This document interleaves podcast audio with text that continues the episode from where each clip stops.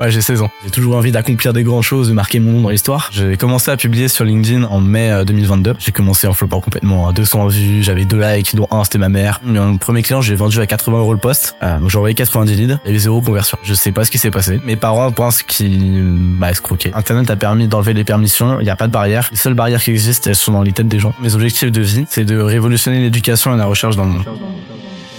Une boîte est la somme de ses compétences et la moyenne de ses talents. Fais-la progresser et elle s'envole laisse-la stagner et elle s'effondre. Et la meilleure façon de s'améliorer, c'est d'écouter ceux qui sont déjà passés par là. Je suis Benoît Dubos, cofondateur de Skilesia, le copilote de croissance des startups et TPME ambitieuses. Ensemble, nous allons partir à la découverte des plus belles réussites entrepreneuriales, avec un objectif, comprendre comment créer et développer une boîte de façon saine, rapide et durable. Au programme, des réussites, des échecs, des méthodes, et surtout des tonnes d'apprentissages à appliquer le jour même sur ton projet. Alors prépare de quoi noter et surtout, attention à la branche.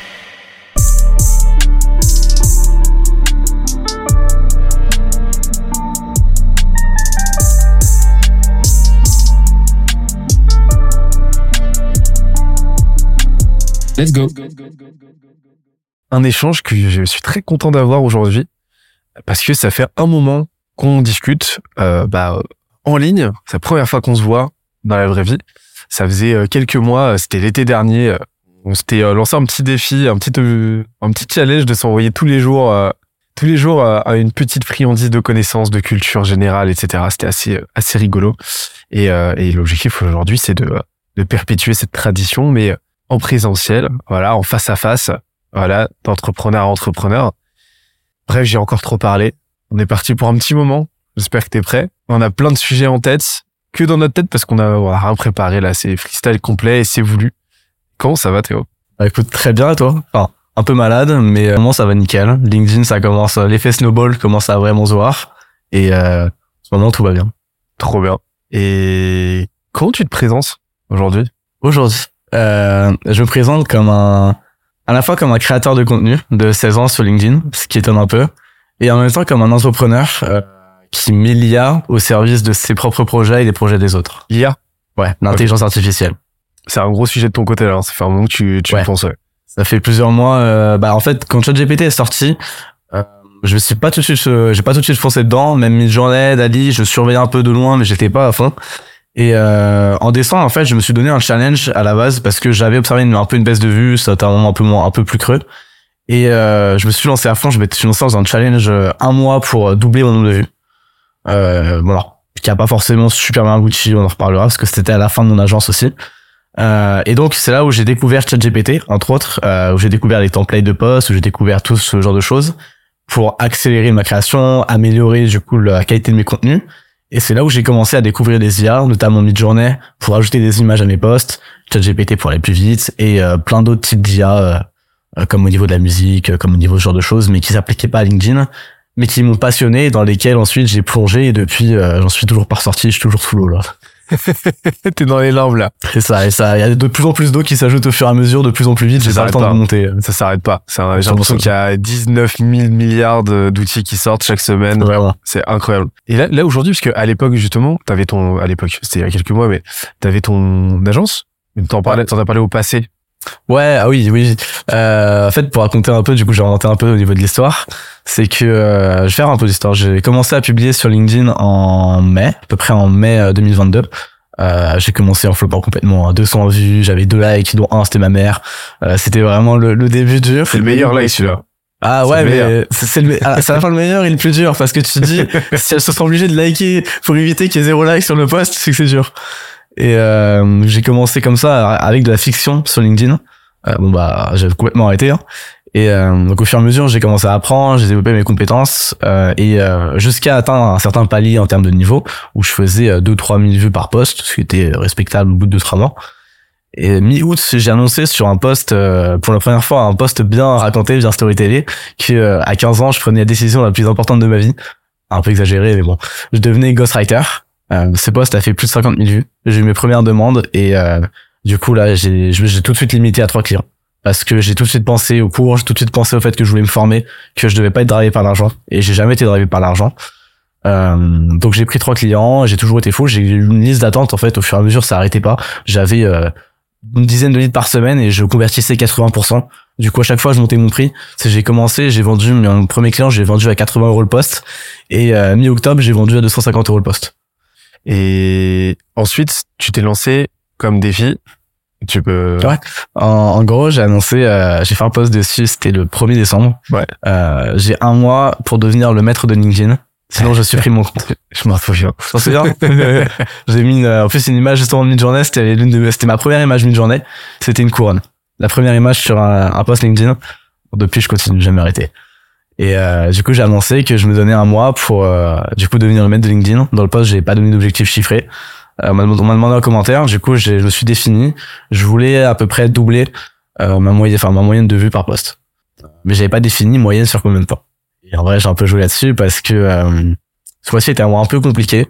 Euh, à la fois au niveau des cours, à la fois mentalement de mon côté, parce qu'en plus je, testais pas mal de choses, au début j'ai pas de résultats, parce que bah, quand tu testes, tu commences par échouer pour apprendre. Et euh, les dernières semaines, j'ai pas mal, enfin j'ai enchaîné, j'ai commencé à comprendre un truc, c'est là où j'ai commencé à monter ma moyenne de vues.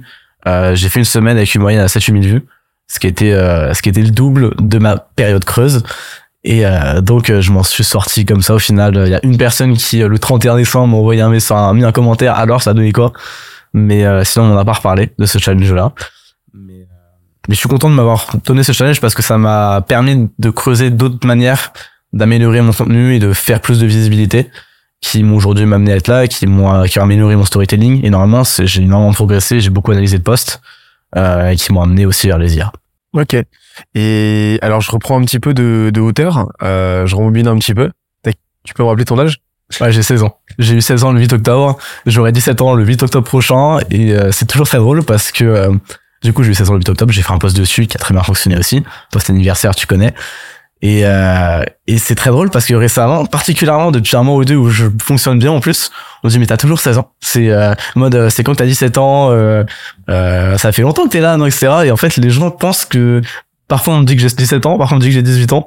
Et euh, je pense que à force de publier, en fait, quand on voit souvent la personne, peut-être l'impression que le temps passe plus vite, quoi. C'est qu'elle obligée d'aller plus plus vite. bah, C'est drôle. Surtout que à la base, tu t'es bandé comme le mec de 15 ans. Hein. Non, je suis brandé comme le jeune sur LinkedIn. Jeune sur LinkedIn, mais euh, tu mettais en avant ton âge. Ah, mon âge, enfin, je mets toujours en avant dans mes accroches et mes hashtags. Ouais. C'est tout. Et du coup, aujourd'hui, je suis le hashtag de mec de 16 ans. Et, Et, euh, qu'est-ce qui t'a, qu'est-ce qui te prend reprend à cet âge-là, quoi? Ah, alors on va remonter encore plus loin, on va rembobiner encore plus loin. Euh, j'ai remonté beaucoup plus loin, j'ai remonté euh, mes 5-6 ans. Donc, euh, en fait, déjà, non, j'ai j'ai remonté mes revanches, j'ai grandi dans une famille d'entrepreneurs. Euh, mon père est entrepreneur depuis qu'il a, euh, enfin, il a quitté, il a, quitté l'école après son bac euh, pour euh, devenir commercial, etc. Au final, il a repris, il a fait un master à, à Centrale. Mais donc ensuite, il a fait toute sa carrière dans les ESN, anciennement SS2I. En fait, le principe, c'est que tu recrutes des consultants dans n'importe quel domaine, des architectes, des ingénieurs ou quoi, et tu les replaces dans d'autres sociétés. Donc, tu gères un peu du bétail, mais en même temps, c'est toi qui va permettre de trouver des contrats, c'est toi qui négocie les choses. Il y a tous les avantages du CDI. Voilà, après, c'est l'opposition CDI freelance, euh, c'est pas le sujet. Et euh, il a fait toute sa carrière là-dedans. Il s'est fait niquer plusieurs fois aussi. Il a monté plusieurs boîtes. À chaque fois, il s'est fait niquer quand il était au sommet, ou il a fait une erreur euh, quand il était au sommet. Euh, et euh, du coup, c'est lui depuis que on est, on est petit avec mon frère qui nous a donné euh, cette soif d'entreprendre, qui nous a montré que c'était possible. Même si quand j'étais petit, je voulais devenir écrivain parce que la lecture m'a sauvé. On parle tout de suite des sujets deep. Parle quand tu veux. Euh, à 4 ans, en gros, j'étais euh, du coup on va, on reprendre là. À 4 ans, j'étais en mauvaise section. Euh, ma grand-mère est morte et j'ai pas eu une réaction normale. Donc au lieu de deux semaines être triste, c'était passé. euh, je me posais dans de questions. Ça m'a marqué pendant plusieurs mois. Je me demandais mais c'est quoi la mort? Enfin c'est est-ce que ça vaut le coup de vivre? Puisque dans tous les cas on va mourir. Euh, enfin voilà pourquoi vivre etc. Je me posais beaucoup de questions. Euh, on se pose pas à 4 ans généralement. Et donc ma mère m'en est voir psy qui m'a fait un test de QI et c'est là qu'on a découvert que j'étais précoce, euh, que j'étais très précoce et que j'avais un QI très élevé. Euh, donc c'était WISC 4 à l'époque. Euh, donc j'ai passé plusieurs mois à faire des tests, à voir du coup un psychologue pour m'aider, à voir euh, ce genre de choses. J'ai fait 7 ans de thérapie de psychologue entre mes 4 et 11 ans, du coup. Oui, j'ai pas compté. Et euh, du coup, je suis toujours très affecté par la mort et tout ce qui a rapport. Enfin, j'ai un tableau, memento vivere, etc. Donc rappelle-toi que tu as tu lis. Et euh, du coup, j'ai fait ce test de QI. C'est là que euh, j'ai sauté une classe. Je suis arrivé un CP, du coup, directement, euh, alors que j'avais 4 ans et demi, du coup, vu qu'à l'anniversaire en octobre. J'étais forcément plus petit.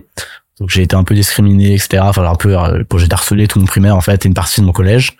Euh, et ce qui m'a rendu, un- pas introverti, mais beaucoup plus enfermé sur moi-même. Et mon échappatoire, c'était les livres. Donc, euh, j'ai commencé à lire euh, un peu en sixième, euh, enfin, en CP. J'ai commencé à lire Harry Potter. J'ai commencé à lire Eragon très très bonne série. Euh, et, euh, et en CM1, etc., j'ai commencé à vraiment dévorer mes livres. À la récré, j'allais lire, etc. Euh, C'est des Winkofer, c'est ça euh non, non, euh, Eragon Ouais. C'est Christopher Paolini. Ok, je comprends. Ouais. Et euh, c'est un très très très bon livre. C'est l'un des rares livres que j'ai relu. J'ai relu Eragon, j'ai relu Harry Potter et j'ai relu, euh, je sais plus quel il y en a, et Community. Qui, on en reparlera après. Euh, donc voilà, je, je m'étais enfermé dans mes livres. En plus, euh, mon cousin est Florian Zeller. Donc, euh, Florian Zeller, t'as peut-être vu son film qui est sorti récemment, Mhm. euh, The Father, enfin, le père, euh, inspiré de sa famille d'ailleurs, euh, qui est assez. Ah non, c'est The Fils, le fils, qui je sais si c'est le fils ou le père qui est sorti récemment. Mais toutes ces, d'ailleurs, toutes ces pièces sont inspirées de lui et de sa famille, et euh, qui est un très très grand écrivain, qui est reconnu mondialement, et donc ça m'inspirait aussi pas mal. Euh, je voyais que c'était possible, je voyais que c'était possible de devenir riche avec un écrivain, parce que mon père m'a donné euh, cette volonté de devenir riche. Et euh, et en même temps, c'est du coup je voulais devenir écrivain parce que euh, je m'enfermais dans un certain nombre de fiction. Euh, et puis j'ai eu des bonnes profs aussi, genre en CM1 par exemple, ma professeure, euh, il y avait un ordinateur dans la classe et euh, quand j'avais fini du coup très vite, en plus j'avais en CM1 j'avais un fin particulier, je faisais du cours de CM2, enfin bref. Et j'avais un ordinateur dans, dans la classe et j'ai commencé à écrire. Euh, je crois en CM1 j'ai écrit euh, quelque chose comme 6 ou 7 nouvelles qui ont jamais, enfin ou histoires qui ont jamais été finies. La plus longue faisait 50 pages, euh, la plus courte en faisait euh, peut-être deux.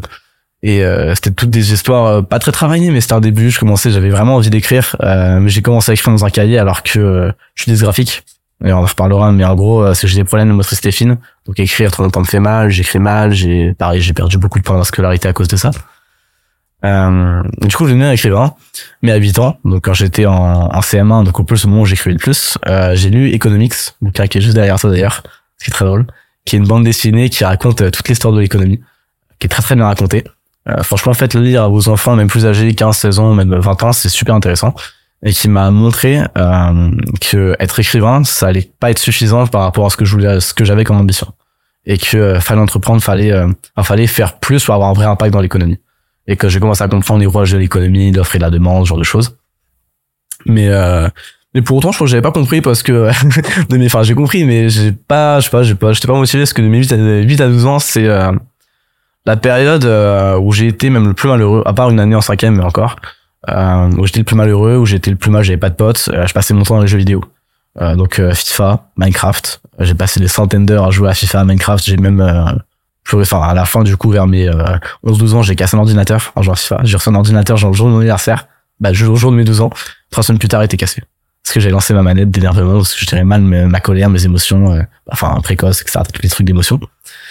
Et, euh, et je crois que c'est c'est aussi cet ordinateur cassé qui m'a fait un électrochoc, euh, qui m'a donné envie. J'ai aussi c'est le moment où j'ai découvert en ligne T- Tougan Barra et Jean-Marie Corda. Je sais pas si tu connais. Euh, sûr. c'est un qui sont euh, Le boss de YouTube. qui est très très bon. Euh, Jean-Marie Corda, tout ce qui est productivité. On commence à avoir les premières routines. Euh, Pas que, mais on va parler que ça. Qui veut- Il y a d'autres trucs pas très family friendly. mais bon, c'est pas trop ce que je suis à l'époque non plus. Euh, et du coup, Togan Barak au niveau du copywriting, euh, qui a appris mes premières choses de copywriting. Sauf que à l'époque, je me pensais meilleur que tout le monde. Donc, euh, en fait, je me suis aussi lancé, je me suis lancé pour ça et aussi parce que mon frère s'était lancé à ce moment-là. Mon frère qui a 50 plus que mon frère 4 ans et demi. Euh, et euh, comme j'étais précoce, je l'étais toujours considéré comme supérieur à lui. Et j'avais ce rapport-là où je me considérais supérieur et euh, moi, j'avais des meilleures notes parce que j'étais plus, plus intelligent. Voilà. Euh, et du coup, il s'est lancé, il a, il a lancé, pareil, il a découvert, il les a découverts un peu avant, il a lancé une boutique de djellaba, dropshipping. Euh, et j'étais en mode, putain, il s'est lancé, il va faire de l'argent, faut que je fasse aussi, faut que je fasse un site. Et je vais faire mieux que lui. Lui, il fait un site dropshipping, moi, j'ai associé le dropshipping et le copywriting. Et du coup, j'ai fait une page de vente, j'ai vendu du maquillage. Et euh, du coup, à 12 ans, j'ai vendu du maquillage, alors que c'est le truc que je déteste le plus. Et, euh, et j'en ai pas vendu, au final, parce que j'ai pas eu de vente. Parce que euh, j'étais euh, très prétentieux et, euh, et j'avais pas de compétences. En fait, je, je commençais quoi, j'avais aucune compétence. Mon copywriting, euh, attends, j'ai mis une image de sniper sur la page de vente pour vendre du maquillage. Euh, parce que j'étais en mode, euh, bah, Tugan Barra, tu connais les trucs, gourou du web, etc. Et donc c'est là où j'ai commencé à entreprendre. Au final, bah, ça flop. En plus, derrière, je veux un peu aller dans tout ce qui est affiliation, un peu tout ça, et je procrastinais pas mal. Euh, pareil, c'était des moments euh, où j'étais pas très bien. Du coup, c'était entre quatrième et euh, seconde première. Euh, j'ai une dépression qui a commencé, enfin, enfin, qui a commencé au début du confinement, qui s'est interrompue pendant le confinement et qui a vraiment pris fort après le confinement.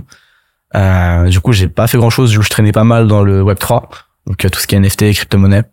J'ai fait un peu de flipping, donc c'est en fait euh, quand tu passes du temps sur les Discord, tu peux choper une whitelist, ce qui te permet d'obtenir un NFT avant les autres et donc de pouvoir le revendre directement plus cher. Euh, parce que t'as passé du temps en commençant, j'avais créé des messages sur un Discord. Euh, j'ai fait un peu de ça, ce qui m'a permis de commencer à créer un peu mon réseau, commencer à apprendre des choses, à découvrir qu'il y avait plein de trucs qui étaient possibles. Et euh, et ensuite j'ai voulu lancer euh, donc ça ensuite j'ai une très grosse dépression euh, sur bah du coup je, je t'ai parlé un peu qui a qui a pris euh, surtout en seconde et première où j'ai eu de l'hyperacousie. Euh, donc l'hyperacousie c'est quoi en fait? C'est que ton cerveau ne perçoit plus la différence entre certains sons et que du coup t'entends tout plus fort globalement. Et donc par exemple un bruit d'assiette c'est insupportable.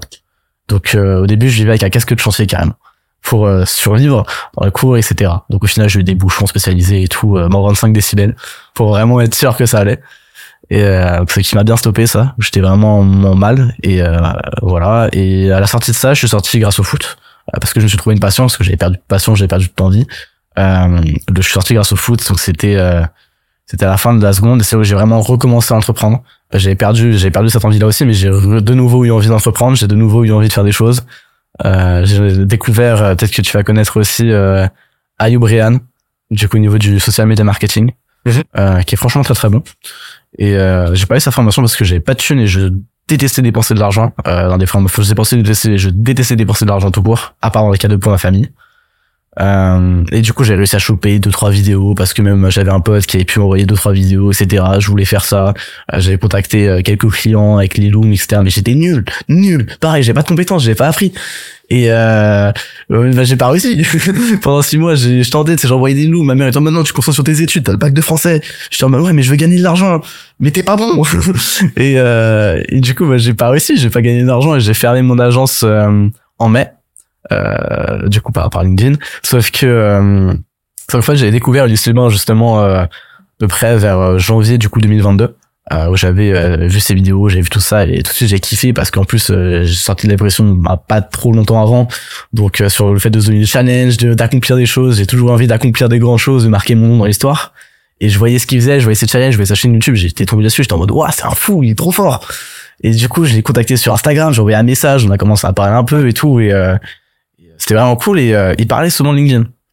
Euh, moi à la base c'est l'écrit qui me touchait beaucoup parce que j'étais écrivain. Et, euh, et donc j'ai commencé, enfin au début je voulais pas, je voulais faire mon social media marketing, c'est ça qui fonctionne, c'est ça qui fait de l'argent.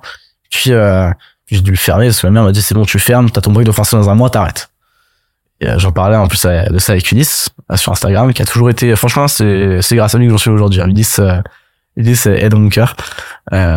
Et et du coup, là, j'en parlais avec Ulysse qui m'a dit, ben, tiens, t'as du temps, t'aimes écrire, profite-en, va sur LinkedIn. Mais oui, mais pourquoi faire? euh, J'ai pas intérêt.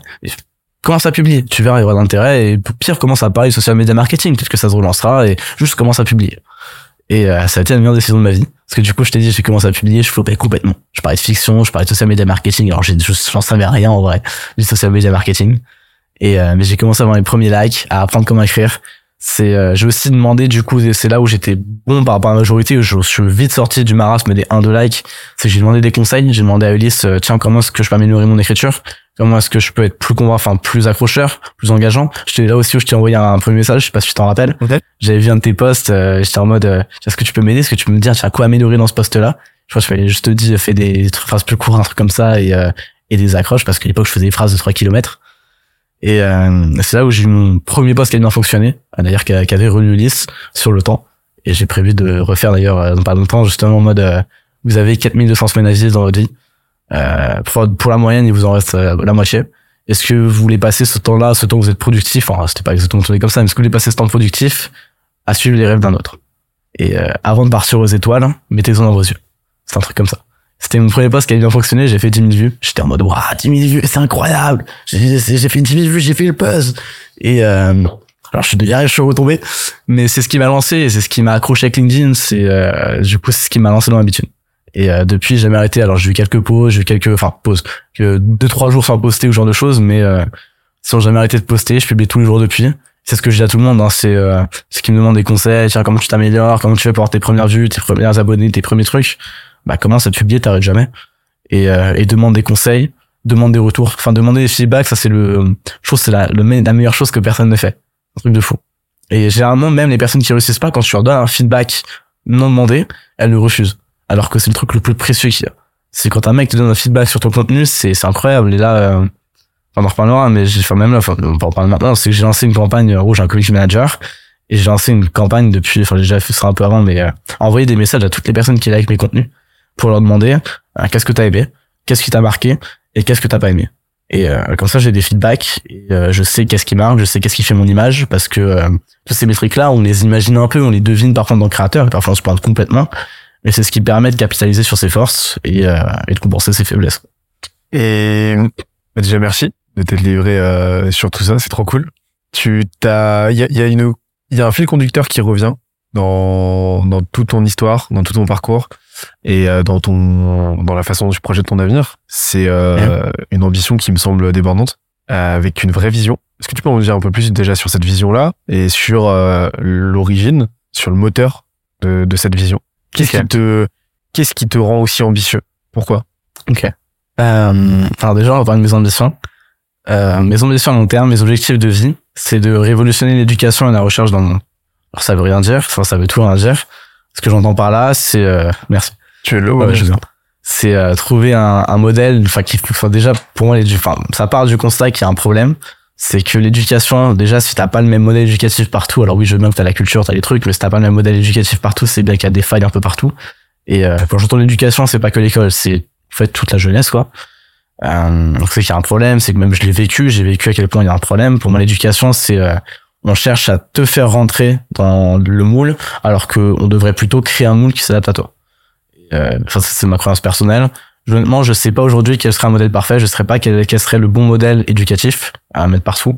Mais ce que je sais, c'est que celui actuel est pas bon et que euh, pour le changer, je vais avoir besoin d'un empire. Parce que j'ai une croyance, c'est que pour changer quelque chose, soit tu le fais de l'intérieur, mais tu dépends de plein de facteurs extérieurs. Est-ce que tu vas avoir des promotions Est-ce que telle personne va, va disparaître ou quoi Soit tu le fais de l'extérieur et tu deviens au moins aussi puissant que ce que tu veux changer.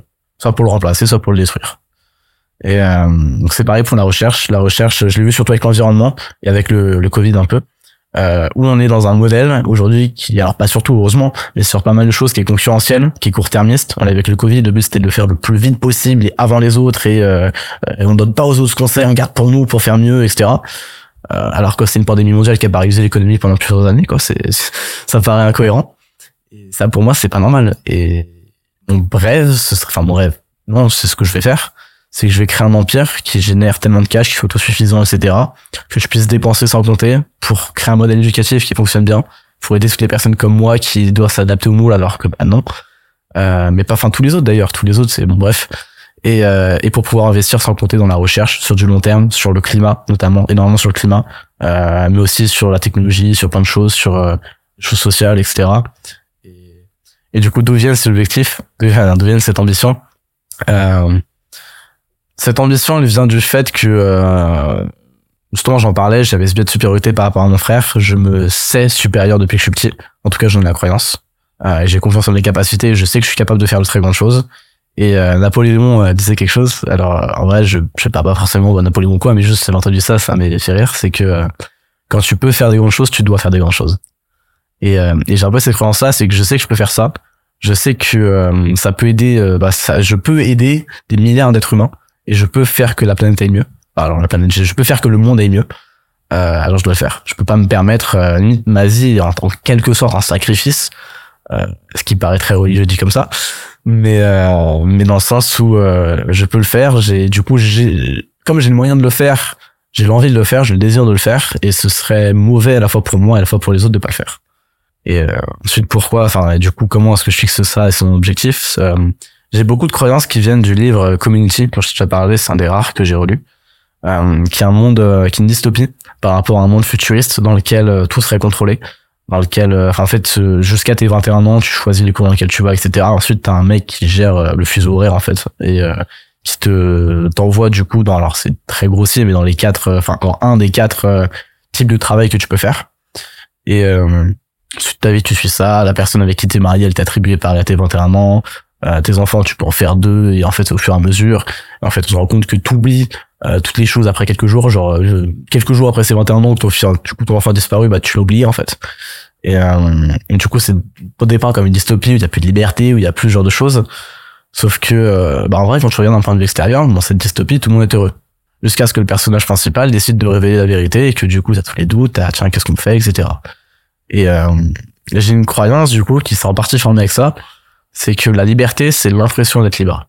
Et que le bonheur, en tout cas le bonheur humain tel qu'on le dépeint actuellement, vient de la liberté. Sauf que du coup, si tu as l'impression d'être libre, mais que tout est contrôlé, enfin si tout est contrôlé, tu as l'impression d'être libre, t'as l'impression que tes choix sont libres, c'est le déterminisme, ce genre de choses. Euh, t'as l'impression que tes choix sont libres, mais que tout est contrôlé. Est-ce que finalement, c'est pas là où t'es vraiment libre? Alors qu'aujourd'hui, on sait qu'il y a des trucs qui nous limitent. Est-ce que tu le sais pas? Si t'es pas au courant. Est-ce que t'es pas vraiment libre? Et euh, du coup, j'ai pas mal de croyances qui partent euh, de ça et, euh, et qui m'ont amené à avoir cet objectif-là, avoir cette ambition-là et dire que je peux le faire, ce genre de choses. Et par exemple, un objectif post-mortem, en vrai, que je pense pas être capable de faire mon vivant parce que c'est trop gros, à moins que l'espérance de vie s'allonge, et ce qui est un de mes... Enfin, l'espérance de vie, c'est un truc qui me touche beaucoup du coup que la mort. Euh, ce serait de bâtir une société un peu à l'image de cette dystopie. Où, euh, alors, ça va sonner un peu communiste, etc., mais tout est contrôlé finalement, euh, où il y a plus de liberté au sens où l'entend aujourd'hui, mais où du coup tout le monde est libre parce que tout le monde se sent libre. C'est un peu. Est-ce que ce serait pas un petit peu la démocratie, le, le modèle démocratique tel qu'on nous le vend Euh, bah, le modèle démocratique, en tout cas celui, euh, j'ai l'impression, hein, celui que je vois aujourd'hui, de ce que j'en sais, je suis pas non plus un expert en politique, c'est un peu l'entre deux. C'est un peu on te fait croire que t'es libre, on te donne théoriquement le moyen d'agir, mais en pratique t'as pas des- t'as pas d'impact. Mais euh, et tu le on sais partiellement. l'illusion. On entretient cette illusion-là dans le libre arbitre. Mais et libre qu'à moitié en même temps. Enfin, c'est, c'est assez particulier. Je trouve la démocratie, c'est un peu l'entre-deux bâtard. C'est, euh, parce que peut-être que finalement, par contre, donner full liberté, ce serait bien, une anarchie complète. Euh, ou pas, j'en sais rien. Il faudra tester. Euh, ou peut-être que du coup, c'est l'inverse. Mais euh, je pense pas que l'entre-deux, ça fonctionne. Enfin, aujourd'hui, d'ailleurs, entre deux, euh, il y a des guerres depuis je sais pas combien de dizaines d'années. Les gens sont de plus en plus malheureux. Plus on connaît d'informations, d'ailleurs, le bonheur, enfin bref, on peut en parler, mais euh, euh, même si le bonheur moyen est à 7, on s'est rendu compte que finalement, tous les personnes les plus, euh, qui avaient le plus de connaissances en, euh, en Occident, etc., étaient plus autour de 6,5. Et celles dans les camps de réfugiés qui subissent la guerre, qui subissent ce genre de choses, étaient finalement plus à 7,5. Donc étaient légères non plus. C'est une histoire de référentiel aussi, Exactement. forcément. Et hum, il y a cette notion de déterminisme qui me revient depuis tout, depuis tout à l'heure, mais euh, on va on va on va reprendre, un- on va remonter un petit peu à la surface. On va on va on va y aller sinusoïdal parce que sinon on va on va s'enfoncer trop dans les limbes. Euh, de donc ça fait un an que tu ça fait un an que tu publies sur LinkedIn, bientôt un an, et donc euh, à raison de, quasiment un post quotidien, c'est ça? Ouais, Donc c'est sur une moyenne euh, qui se maintient. C'est quoi les grands enseignements euh, tu peux nous donner sur euh, la publication LinkedIn, sur euh, l'éditorialité, euh, sur tout ça? Tu veux sur quoi? Est-ce que tu veux sur l'algorithme? Est-ce que tu veux sur le- la routine? Est-ce que tu veux sur ce qui fonctionne, ce qui engage? Bah ça fait un super sommaire là. Euh, on va parler d'algorithme pour commencer du coup. Euh, l'algorithme c'est une croyance. Pour moi c'est une croyance. C'est euh, c'est comme se dire que tout est dé- enfin c'est un peu comme finalement c'est une religion l'algorithme dans le sens où euh, si ton poste fonctionne ou fonctionne pas bah non c'est la faute de l'algorithme. Euh, bah, c'est un peu comme la religion finalement en fait. Et euh, c'est à la fois vrai et faux, mais c'est plus faux que vrai dans le sens où l'algorithme c'est juste de la psychologie humaine. L'algorithme il met en avant du contenu qui plaît parce que le but de l'algorithme c'est que l'utilisateur reste le plus longtemps possible. Et alors tout le monde a déjà dit, mais une fois que tu as compris comment faire rester l'utilisateur, ton post fonctionne bien, enfin ton contenu fonctionne bien. Alors ça veut tout et rien dire. Qu'est-ce que ça veut dire Euh, Ça veut dire susciter des émotions. Tu as fait des très très bons kills là-dessus d'ailleurs. Euh, pour susciter des émotions à travers les posts. Et quelles émotions chercher euh, D'ailleurs, je vois ça récemment dans je sais plus quel livre, mais dans je sais plus quel livre. Voilà. Mais les émotions qui font réagir. Euh, soit c'est l'information de Kevin d'ailleurs, Kevin Dufresne. Euh, les émotions qui font réagir, c'est euh, euh, il y a la compassion, il y a la colère, il y a euh, enfin il y a ce genre de choses. Surprise. La surprise, ah ouais, la surprise aussi. Mais par exemple, ce qui fait pas réagir, c'est la, enfin, la satisfaction, ça fait pas réagir ou euh, le fait, euh, enfin, t'en parles un peu, le fait d'être d'accord. Pour moi, le fait d'être d'accord, ça fait pas beaucoup réagir. Tu trouves? bah, le fait d'être d'accord avec ce que l'auteur dit, à part si te mindfuck, dans ce cas-là, c'est différent. C'est en mode, bah, c'est la surprise. Mais pour moi, le fait, tiens, le mec dit une vérité générale. Euh, à part si c'est un truc, du coup, qui génère d'autres émotions, type la compassion, type l'inspiration, ce genre de choses. C'est juste, il dit un truc, t'es d'accord. Bah, En fait, c'est euh, quand je dis euh, que un des moteurs principaux euh, de d'engagement, c'est la connivence. Ouais. C'est la connivence vis-à-vis d'une pensée contrarienne. Oui, bah du coup, pour moi, la surprise.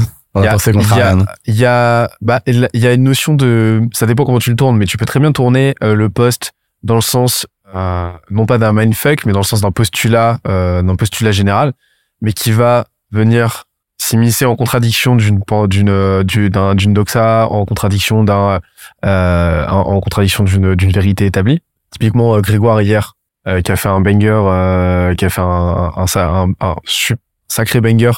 Euh, Ouais, Je Bateau j'ai pas banger. Bah, on est typiquement dans ce dans, dans cette typologie de poste là qui s'immisce dans un, une recherche de connivence avec son audience. En, Ok. en gros, il il jette un pavé dans la mare de la sous-représentativité euh, euh, de ce de ce que de ce dont je m'en souviens euh, des femmes dans le sport, euh, du fait que c'est Ah ouais. de l'accès au sponsoring, etc. Et, euh, et donc là, il est pas dans une logique de mindfuck où il va prendre, il va tordre le cou euh, à la trajectoire qu'il avait pris au début du poste.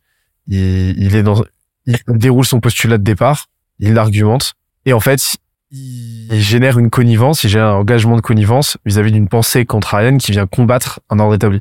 En fait, c'est dans ce sens-là, en fait, que j'entends que la connivence est, euh, est, euh, est un, relais puissant, tu vois. Bah, je suis pas, je suis pas, pour moi, c'est pas, enfin, c'est pas le fait d'être d'accord qui fait qu'un truc comme ça fonctionne bien.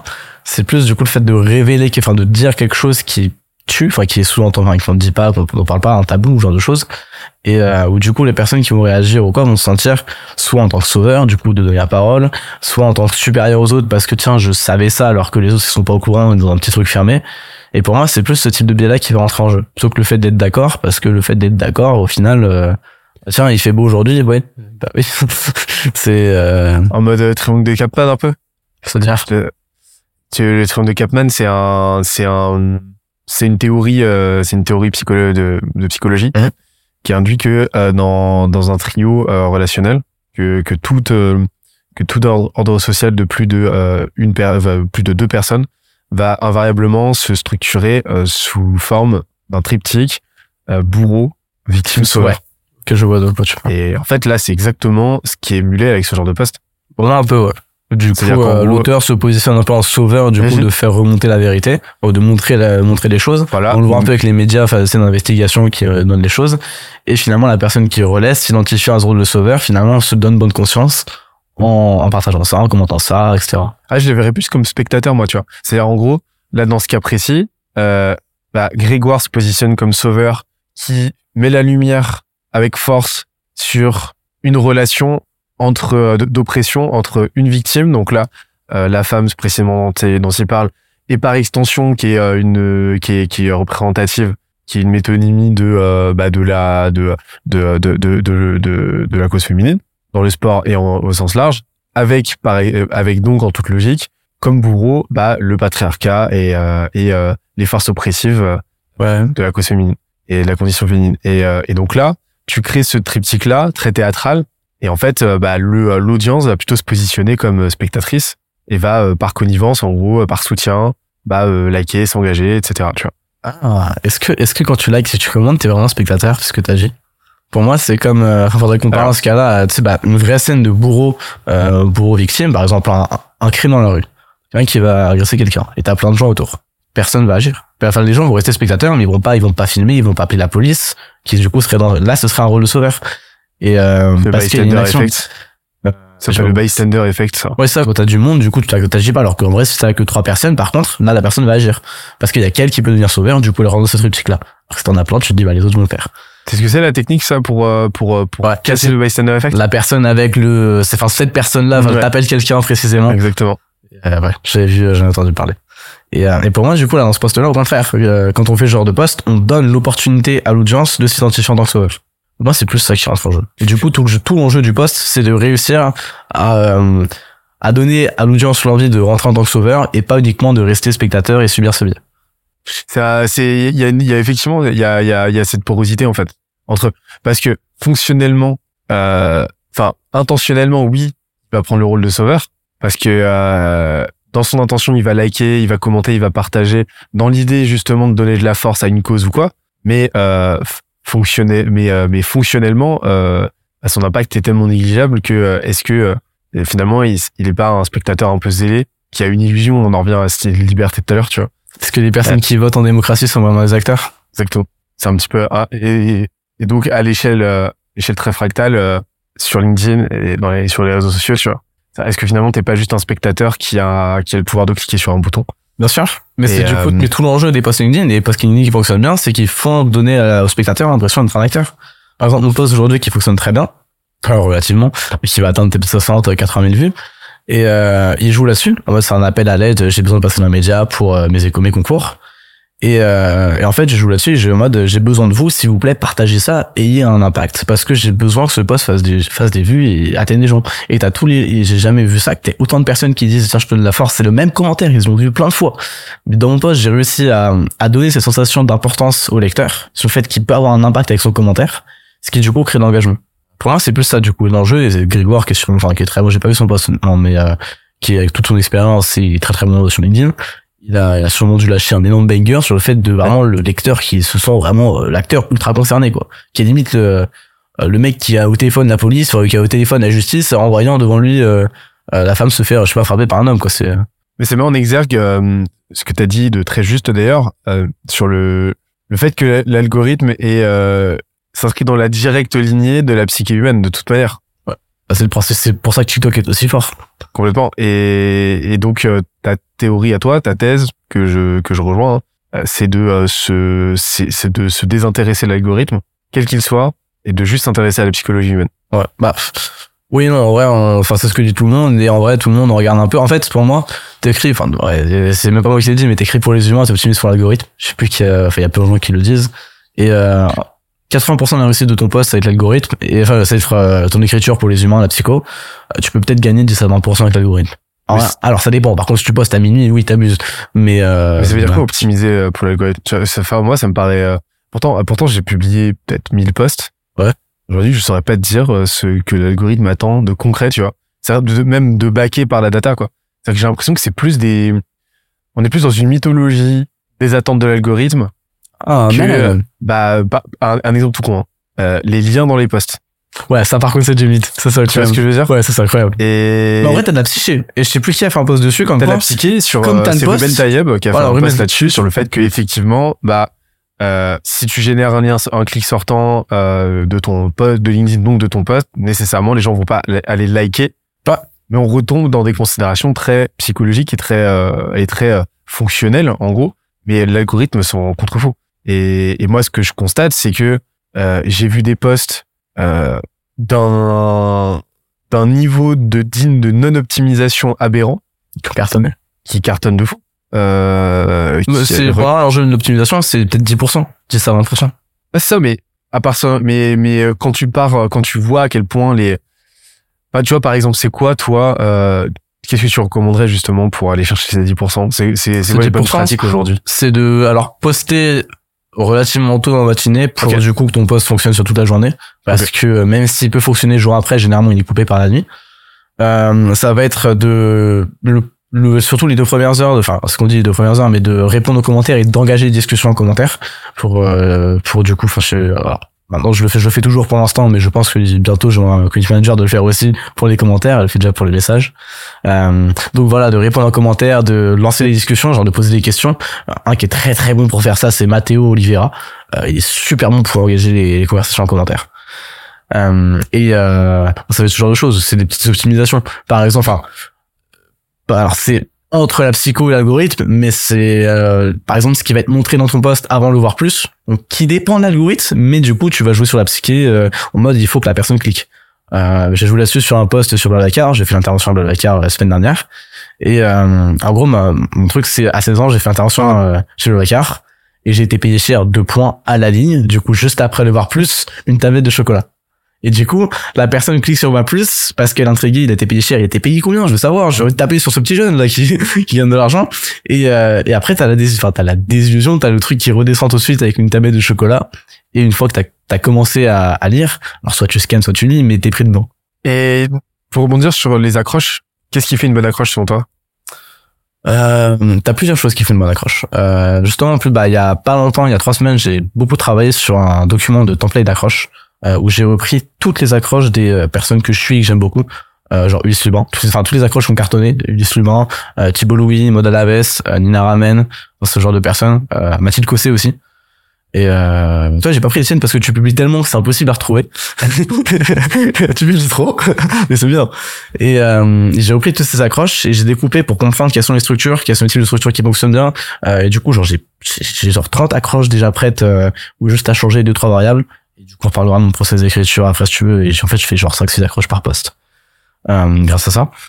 Et euh, du coup, c'est les trucs, les patterns que j'ai identifiés qui fonctionnent bien c'est euh, la réussite, genre où tu joues. Euh, enfin, moi, j'en joue beaucoup en plus j'ai l'âge qui m'aide avec ça. Euh, en fait, c'est plus les sujets que tu amènes dans ton accroche et comment tu le tournes. C'est les liens que tu fais entre tes sujets. Par exemple, euh, faire un lien entre réussite et une donnée chiffrée, ça fonctionne super bien ça. Et en plus, si tu peux ajouter un truc genre l'âge ou une femme, un truc comme ça, c'est parfait. Euh, genre, euh, bah, mes deux de mes trois postes ont mieux fonctionné, c'est à 16 ans et à 15 ans, j'ai gagné 5000 euros. Enfin, je gagne 5000 euros par mois. Les deux, c'est la même accroche. J'ai fait, je crois, j'ai 2000 vues de différence sur 70 000 vues. C'est un truc de fou. Et euh, donc ça, ça fonctionne très bien. Un truc qui fonctionne très bien aussi, c'est de jouer, bah, faire un peu la même chose sur argument d'autorité, en mode euh, telle personne, euh, telle personne. Alors soit tu peux faire avant après, avant après ça fonctionne bien. C'est Mona Laves qui fait très très bien ça. En mode euh, avant, enfin euh, Squeezie il y a 5 ans il faisait des vidéos dans sa chambre, maintenant il fait le GP Explorer quoi. Et des trucs comme ça, et des accroches qu'on fait, enfin ces posts ont fait des milliers de likes. Euh, Il y a ça qui fonctionne bien. Euh, je suis en train de réfléchir à faire des lignes, je, je sorte mon ordi pour avoir le document. Je sais plus quel est l'autre type d'accroche que j'ai repéré qui fonctionne. Bah, un truc dont Mode Alaves parle pas mal, c'est le contrarian. Euh, en mode, euh, tu dis un truc dans ta première phrase et tu dis un truc qui paraît incohérent dans la deuxième phrase, mais qui en vrai quand tu réfléchis logique. Mais du coup, bah, tu t'es déjà arrêté et tu continues à lire. Et euh, ça, c'est un truc qui fonctionne bien aussi, euh, dont, elle, a parlé et qu'elle a théorisé. Euh, c'est les trois principales. Gérer les sujets qui fonctionnent bien aussi, parce qu'en vrai, je trouve ça limite plus important. Euh, sujets qui fonctionnent bien. Euh, bah alors du coup, il y a l'âge. L'âge qui est pas mal pour tous les jeunes. Jouer sur l'âge, jouer à fond sur l'âge, c'est bien pour se lancer. Franchement, c'est pas grave. euh, l'âge qui fonctionne bien, l'argent qui fonctionne très très bien. Euh, enfin, la réussite en général. Il y a ce qui fonctionne bien aussi, il y a le fait de taper sur les gens. C'est Céliane qui est très très bon là-dessus. C'est Frey, euh, jeune de qui vient d'avoir des étangs, si je dis pas de bêtises, euh, qui est très très bon d'ailleurs. Euh, comme sujet qui fonctionne bien, dans les classiques religion, racisme, ce genre de choses. Euh, du coup, tu tapes sur les gens, autorité. Euh, Ça paraît pas mal, je pense, dans le sujet. Ouais, on a d'autres en tête. Ça paraît pas mal. Euh, moi, j'ai pas nécessairement de, de, de, de sujet, j'ai plus euh, des lignes directrices. Ok. C'est-à-dire euh, bah, des causes sociétales, Ok. des causes euh, citoyennes en fait. Tout ce qui a tout ce qui arroge euh, la citoy- aux citoyens, aux sociétales. Après, tu peux faire rentrer ce que tu veux dedans, mais euh, idéalement euh, des causes que tu maîtrises un minimum et qui te tiennent à cœur pour avoir un niveau de connaissance, euh, d'émotionnalité, tu vois, allier émotion logique comme d'habitude. Donc, allier ta viscéralité, tes émotions propres, tu vas pouvoir émuler euh, dans ton poste et, euh, et de la logique, c'est-à-dire baquer euh, ces émotions par euh, une vraie compréhension du sujet, euh, par euh, de la data, par euh, de l'argumentation, etc. Tu vois. Ouais. Et donc euh, moi c'est plus ça que j'aurais tendance à recommander. Et puis après bon bah effectivement si ta cause euh, si ta cause c'est euh, la, la la transition écologique par exemple, euh, si ta cause c'est euh, bah euh, la, la condition féminine euh, par exemple, euh, du moment que c'est quelque chose qui t'est viscéral et sur lequel t'es suffisamment renseigné pour prendre des positions très fortes et euh, très euh, mais et très construites, en tout cas suffisamment construites, bah là tu peux y aller quoi. D'ailleurs, j'ai un très bon exemple là-dessus, un mec qui s'est vraiment construit uniquement là-dessus. J'ai failli écrire ses posts d'ailleurs. C'est Chris Scully. Je sais pas si tu connais. Ouais. Euh, sur l'opposition CDI freelance. Qui, euh, tous ses posts qui fonctionnent bien, c'est que des posts là-dessus. Et du coup, il en joue, il fait plein de posts dessus, il fait des variantes. euh, parce que Thibault Louis disait, euh, répéter 500 fois la même idée, mais 500 000 indifférences. Et euh, lui, c'est vraiment construit sur un truc comme ça. Et toi, en ce moment, j'ai l'impression que t'essaies un peu de le tourner autour du running et de la santé et ce genre de choses. Un peu comme une directrice. Bah en fait, euh, tu vois, c'est marrant parce que euh, j'ai, euh, je me suis vachement départi euh, des frameworks, euh, des sacro-saints frameworks type euh, Tofu, Mofu, Bofu et tout. Ouais. Ouais. Je m'en suis complètement défait. Euh, Aujourd'hui, je les trouve ultra contre-productifs au final, très cloisonnants. Et en fait, maintenant, je parle à trois types de personnes. Je parle au, je parle au moi du futur pour parler de ma mission, de ma vision, euh, la société que j'ai envie de construire, société euh, donc Skelésia, société globale.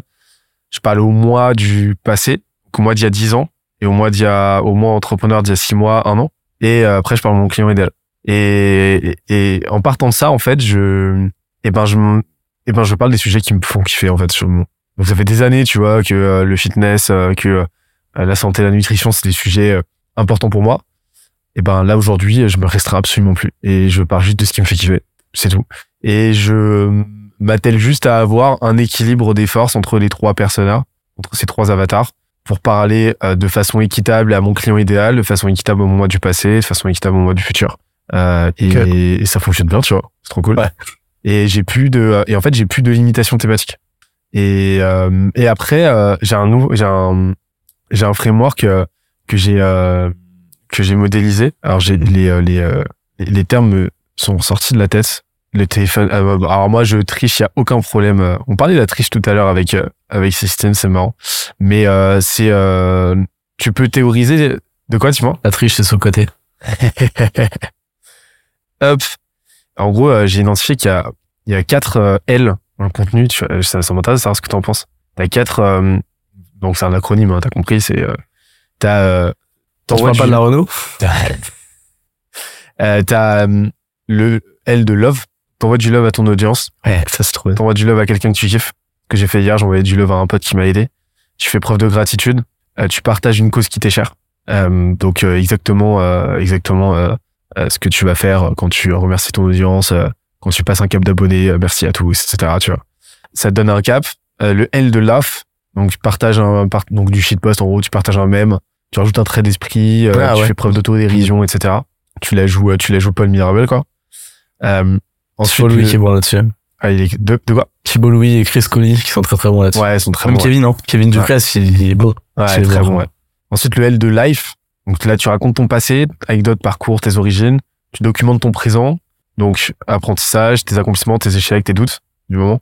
Et après, donc tu vois, le triptyque, euh, tes trois temporalités, le, le, euh, le, le futur, tu projettes ton, ton futur. Tu parles de ta mission, ta vision, tes objectifs, tes ambitions. Ok. Tu parles des trois. Et après, le dernier, c'est euh, le L de lift. En gros, tu aides les autres à, les autres à s'élever. Tu leur partages euh, ton savoir, ton expertise, ce que tu comprends et t'apportes ton aide. Tu l'as un peu déjà dans le, là, dans le love, celui-là? Bah, le love, c'est plus euh, de la célébration. Oui, c'est connecté, tu vois, mais c'est plus de euh, la pour, célébration. euh, Merci à un pote. euh, Ouais, tu vas, euh, et, euh, tu vas, tu vas envoyer de la force, en fait. Ok. For- forcément, c'est connecté, Marconi, tu vois. des. ouais. Mais le lift, c'est vraiment beaucoup plus axé, là, apport de valeur pure et dure. Tu vas, euh, Ah ouais. tu vois ce que je veux dire?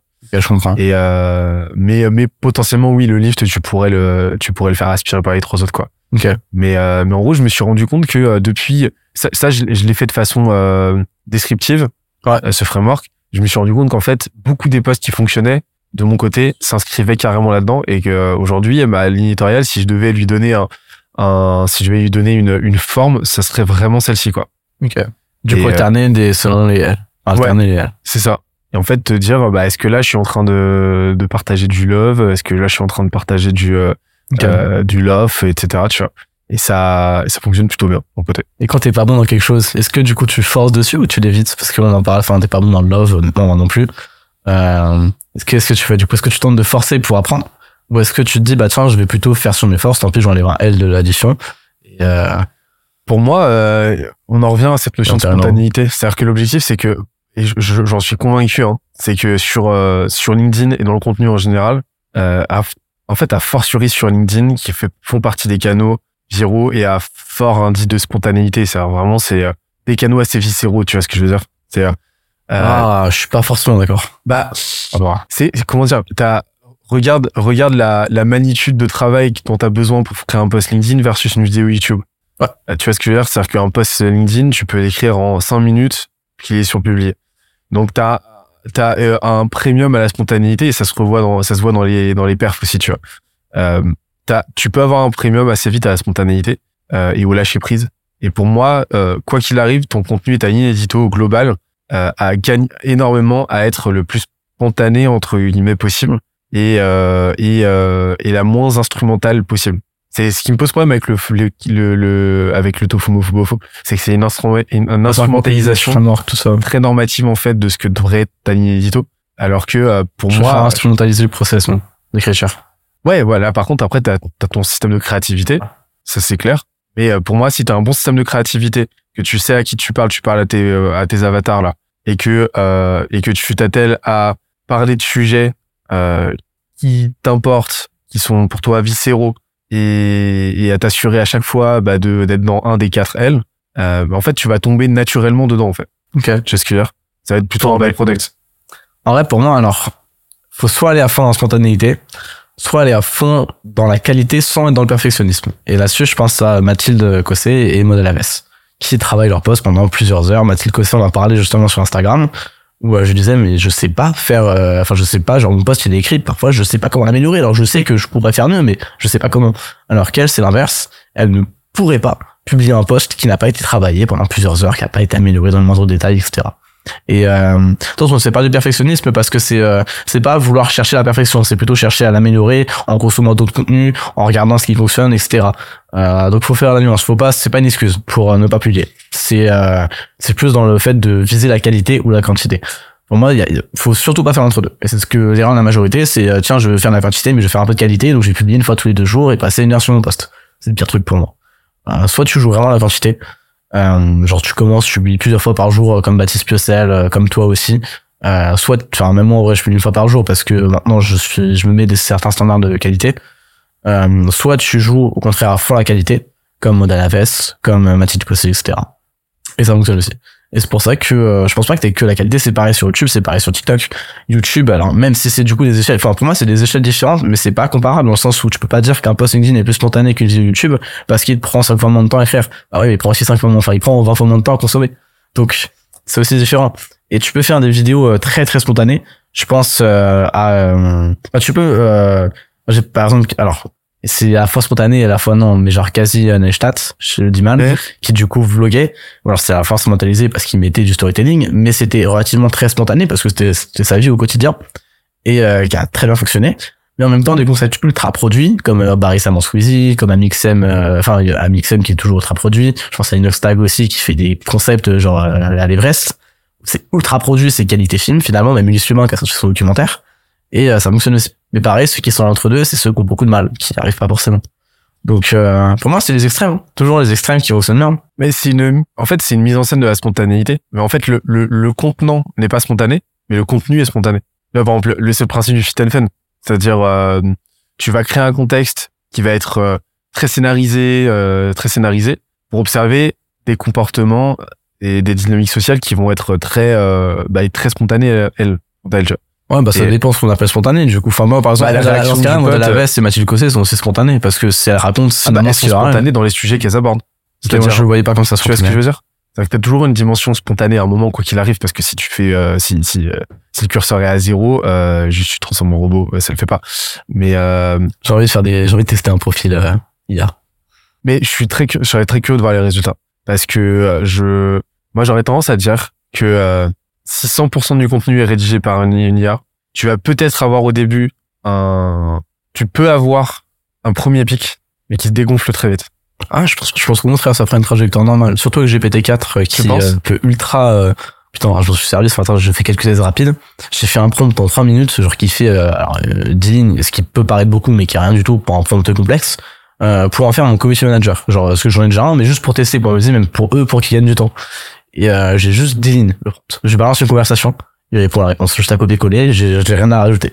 Je balance une deuxième, pareil. Une troisième, pareil. Même avec des potes, donc t'as juste une partie de la conversation, il me sort une réponse parfaite. Et, euh, et ça, franchement, autant depuis quelques mois, depuis que je sais à quel point en fait finalement l'univers des IA est grand, autant là ça va vraiment mindfuck. Et euh, avec 10 lignes, le truc était capable de vraiment répondre parfaitement. Et donc je pense que s'il est capable de le faire pour un commentaire, enfin pour, pour un message, de le faire pour un post. Si tu donnes, par contre, il faut lui donner une identité. Tu donnes une identité, tu lui donnes des combats, tu lui donnes des trucs. C'est comme euh, ce qu'on fait, genre les personnages, les trucs comme ça. Et je pense vraiment que ça peut très bien fonctionner. En termes de production, mais en termes de réception, euh, ce sera à voir, tu vois. Non, genre, quand je dis ça peut fonctionner, je parle en termes de réception. Comme production, on pouvait déjà le faire avec euh, même euh, les Playground il y a quelques années, enfin il y a deux, même euh, il y a un an ou un an ou deux.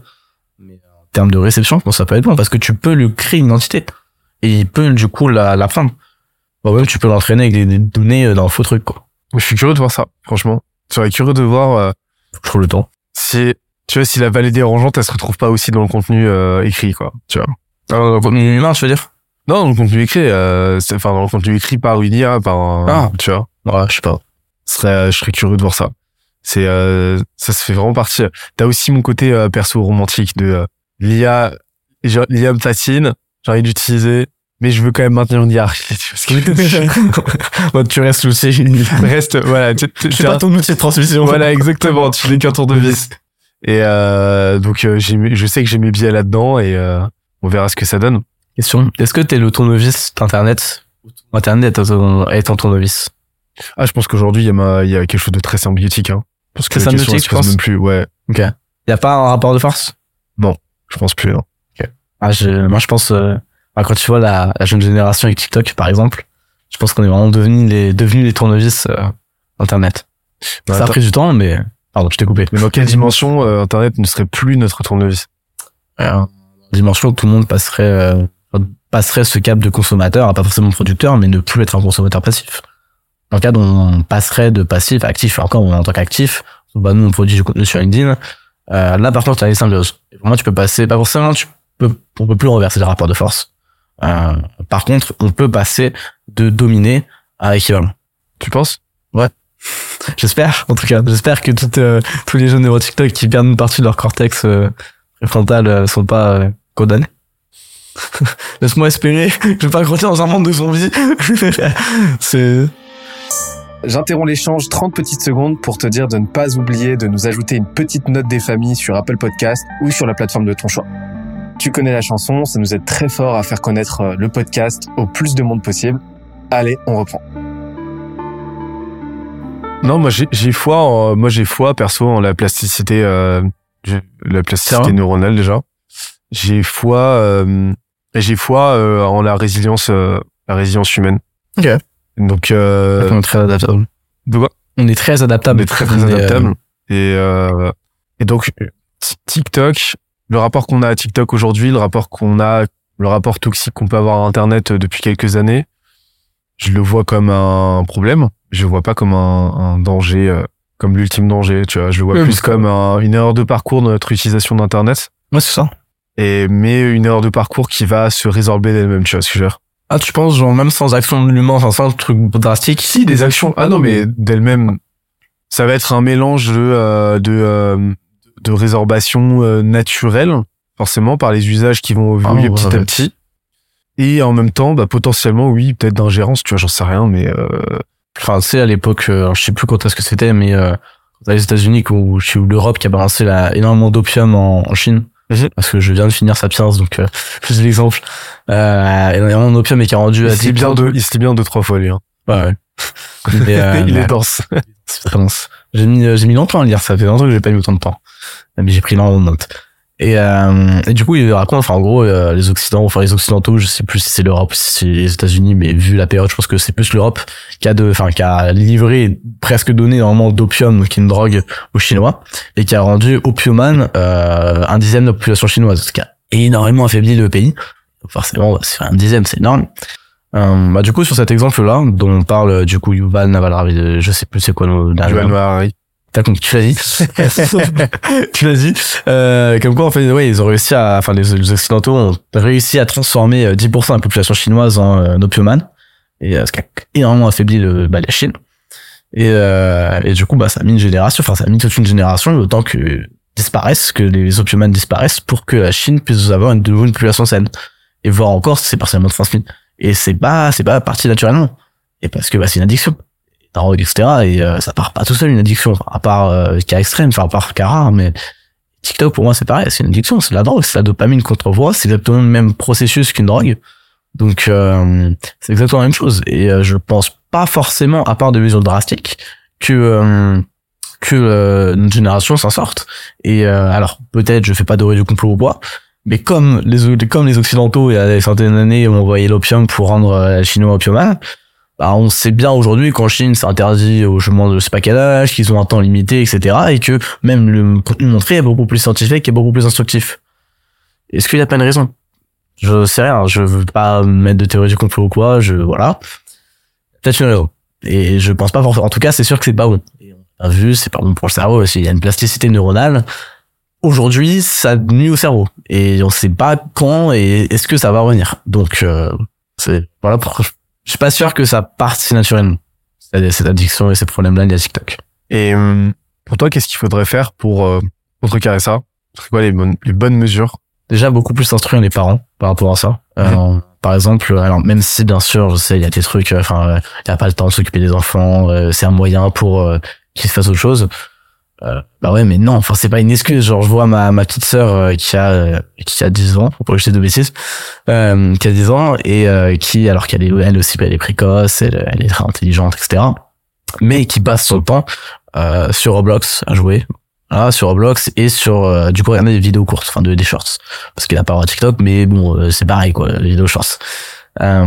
Et je vois ça, et je vois aussi, on voit, très bien que quand elle est sur l'iPad, le soir après, elle est extrêmement énervée, elle est, euh, on lui le moindre truc, elle se met à pleurer, elle est nerveuse, et du coup, c'est un peu trop souvent en ce moment. Mais euh, quand j'en parle à ma mère, etc., je dis, tu peux pas couper, tu peux pas arrêter, elle fait si, et parfois elle le fait, mais c'est un, c'est devenu un moyen facile de, euh, quand elle vient embêter, bah tiens, prends ça et arrête de me faire chier, quoi. Et euh, déjà, ce serait beaucoup plus sensibiliser les parents sur les effets, parce qu'aujourd'hui, d'ailleurs, même les parents sont, sur- mes parents commencent aussi à aller là-dessus, donc euh, c'est beaucoup plus sensibilisé parce qu'il y a très peu d'informations qui sont là-dessus. Il faut creuser. À part, enfin, il y a eu la vidéo de Léo Duff qui a un peu ouvert les yeux, mais il faut creuser pour voir les effets néfastes. Alors que ça devrait, enfin, c'est c'est encore pire que le tabac, quoi. Et encore, bon, le tabac, c'est encore un problème, mais je suis avec ma sœur. c'est l'autre. C'est encore un problème, mais euh, pour moi, c'est encore plus dangereux que le tabac. Et pourtant, il y a beaucoup, beaucoup moins de prévention là-dessus. C'est accessible aux, aux- aux plus jeunes. Donc, euh, première chose, serait de commencer par sensibiliser et limiter de force. Donc, tu penses qu'il y a vraiment, vraiment des mesures, euh, des mesures euh, d'ingérence, des mesures légales à prendre, quoi? Je suis persuadé. Bon, moi, limiter une heure de TikTok, enfin, limiter l'application, non, limiter toutes les applications courtes à une heure par jour, ce serait pas déconnant. Mais j'en parle à l'autre. Comme on l'a fait avec Apple. C'est possible, on l'a fait avec Apple sur les chargeurs. Au final, tous les chargeurs sont devenus des USB-C.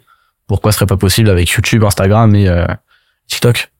Et euh, je, je sens qu'il y a, t'as, on parlait tout à l'heure de ton rapport à, à, à l'argent, comme quoi, euh, bah, du fait que l'argent pour toi c'est un levier plus qu'une fin en soi. Euh, je sens qu'il y a vraiment, euh, on parlait du sociétal aussi, et je sens qu'il y a vraiment, euh, t'as vraiment un drive porté sur ton prochain et porté sur le la, la trajectoire du monde. Ouais. Mais concrètement, c'est quoi ton drive? Quand je entre mes 25 et mes 55, 55, 60 ans, ce sera l'argent pour bâtir un empire, pour pouvoir euh, réaliser mes ambitions. Et du coup, euh, pouvoir contrôler cette trajectoire de- du monde. Euh, avoir un impact positif. Et du coup, tout l'enjeu sera de rester lucide. Euh, Aujourd'hui, mon drive, ce serait débile de chercher à vouloir faire le plus d'argent maintenant. Ce serait sur le long terme pas intéressant. Mon drive aujourd'hui, c'est mon réseau, les expériences et surtout l'apprentissage, qui passe aussi par le réseau des expériences. Mais surtout l'apprentissage, euh, développer mes compétences, développer euh, tout ce que je sais, que ce soit des soft skills ou même des hard skills, parce que bah, ça sert dit maintenant. Euh, je suis beaucoup plus drivé par ça que par le fait de gagner. Par exemple, je préfère euh, passer une heure en coaching à 500 euros et ensuite faire une heure de formation plutôt que faire deux heures et gagner 1000 euros. C'est, pour moi, c'est presque, enfin, j'en ferais quoi, ces 1000 euros? Je, je trouve ça, je trouve ça débile, m'acheter un frein, des fringues, des trucs comme ça avec euh, ces 1000 euros. Euh, donc je préfère, voilà, 500 euros, ensuite dépenser heure de coaching limite pour moi, quoi. Et, et par le réseau, du coup, par les opportunités, genre, euh, un truc que je vais commencer à faire dès que j'aurai du temps, euh, le temps, la ressource info précieuse, sera les, euh, les soirées, c'est dans les clubs, type euh, bah, le Chinese Business Club d'Harold euh, Parizeau, qui m'a invité dedans d'ailleurs, mais euh, bah, j'ai pas le temps, j'ai, enfin, faut que je le paye aussi, mais c'est pas, pas un problème. Mais euh, pareil, je vais commencer à dépenser de l'argent dans des clubs comme ça pour me faire le réseau, pour commencer à construire des choses. Aujourd'hui, le réseau, c'est presque, enfin, c'est ce que j'ai le plus précieux. Je me rends compte, ça fait euh, six mois que je suis vraiment en écosystème, que j'ai vraiment commencé à rencontrer des gens, etc. Et pourtant, les gens autour de moi, c'est moi qui les mets en relation avec d'autres personnes, et pas l'inverse. Parce que j'ai priorisé mon réseau, et je c'est aussi ça qui fait la différence. Et que, euh, en six mois, j'ai réussi à bâtir un réseau plus grand que la majorité des gens qui m'entourent. Alors, c'est des créateurs de contenu, c'est des entrepreneurs, etc. Et, euh, et je vois la puissance que ça en six mois. Alors, je me dis, en deux, trois ans, enfin, t'as des gens qui gagnent des millions juste en tant que d'affaires, quoi. Donc, euh, euh, je ne compte pas devenir un personne d'affaires, mais c'est montrer la puissance du réseau, quoi. Et pour moi, c'est avec les compétences, c'est le plus important. En tout cas, aujourd'hui. Et là, tu as donné quelques bribes sur euh, l'apprentissage et le réseau. On va, Ouais. on va y aller de façon euh, séquentielle, mais euh, Je parlais plus lentement aussi. comment tu fais? Ah non, c'est très très bien parce que euh, ça fait du contenu. T'inquiète, si, s'il parle trop vite, si on parle trop vite, vous pouvez mettre en 0,75 la vitesse de lecture, ça ira très bien. C'est insupportable, ça. J'écoute en fin de. T'as l'air bourré, ça donne vraiment, t'es, tu fais gaffe. Mais en 0,75 ou en 0,5, n'importe Bah oui, qui tu a l'air comme ça. Mais c'est incroyable, mec. C'est hilarant, c'est désopilant. Et, euh, Je fais ça sur les comptes de Macron. Ouais, non, mais essaye, tu verras. Non, mais même lui, même lui. Et euh, tu parlais de la montée en compétences. Mm. Donc, euh, tu t'es pas en recherche de cash flow aujourd'hui, t'es en recherche de euh, knowledge flow, quoi, on va dire. Euh, Donc tu veux transformer le cash en, en savoir. Parce que j'en ai pas besoin, c'est, je précise, c'est ma situation, je, suis- je vis chez mes parents, Ouais, je gagne largement, enfin voilà, c'est pas parce que j'ai pas besoin. Je peux comprendre y a des personnes qui ont besoin d'abord de cash flow. Ensuite, Bien sûr. le, Bien sûr, mais là aujourd'hui, tu as l'opportunité, tu as l'environnement qui te permet de euh, maximiser ta montée en compétences. Parce que tu joues au jeu du long terme et là-dessus, euh, je peux que te dire que tu as tout compris. Mais euh, qu'est-ce que tu fais pour monter en compétences Les actions que tu fais à la semaine, Ouais. les leviers que tu actionnes le plus couramment pour euh, enranger de savoir, euh, du nouveau savoir. Déjà, il y a plusieurs, so- plusieurs choses. Euh, déjà, tu fais plusieurs manières. Euh, la première, c'est YouTube. YouTube qui est gratuit, qui est juste une plateforme géniale pour apprendre, euh, que ce soit en culture générale ou ailleurs d'ailleurs. C'est bah, tous les trucs qu'on s'envoyait généralement, on, on, on les... YouTube. Et, ça j'ai déjà vu, ça vient d'où C'était drôle. Euh, donc YouTube est une plateforme géniale pour apprendre. Euh, première chose, je consomme. Alors j'ai ré- réduit un peu parce que pareil, j'avais une addiction à YouTube. Euh, je regardais parfois 7 heures de vidéos YouTube quoi pas que pas que des trucs intéressants euh, Tu, tu te tombais un petit peu dans les trends. euh, bah les- non pas les enfin pas les trends mais genre euh, plus du divertissement. Parfois c'est tu sais, la, la fausse enfin le truc qui ne sert à rien genre euh, alors euh, je c'est quelqu'un que j'aime j'aime bien et que je connais et que j'apprécie beaucoup mais poisson fécond tu vois ces vidéos euh, c'est la je trouve c'est la fausse éducation. T'apprends un truc mais ça te sert à rien. Et et quand tu regardes que ça de la journée bah t'arrives à la fin de la journée tu t'es tu te dis t'as l'impression d'avoir appris et puis en vrai t'arrives dans ton business tu te dis bah tiens qu'est-ce que j'ai appris qu'est-ce que je peux faire? Ouais ouais j'ai appris que se faire cramer les yeux bah c'était pas cool Bah, je caricature mais Poisson Fécond est une très bonne chaîne YouTube d'ailleurs mais euh, donc ouais YouTube à regarder du bon contenu euh, quelques recommandations en anglais s'il vous plaît en plus ça développe euh, l'anglais euh, quelques recommandations Alex Hormozy euh, Iman Gadzi qui est pas mal aussi euh, qui est assez intéressant euh, Veritasium.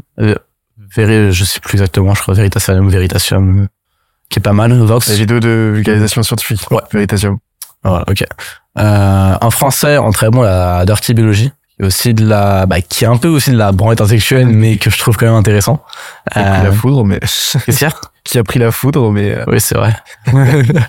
euh, bon, c'est encore le problème, les cancel, la cancel culture, c'est encore autre chose. Euh, en français, euh, bah, en vrai, sans, sans permission, de Yomi et Usama. Euh, c'est pas forcément le truc le plus actionnable, mais par contre, en termes d'inspiration, je trouve ça ouf.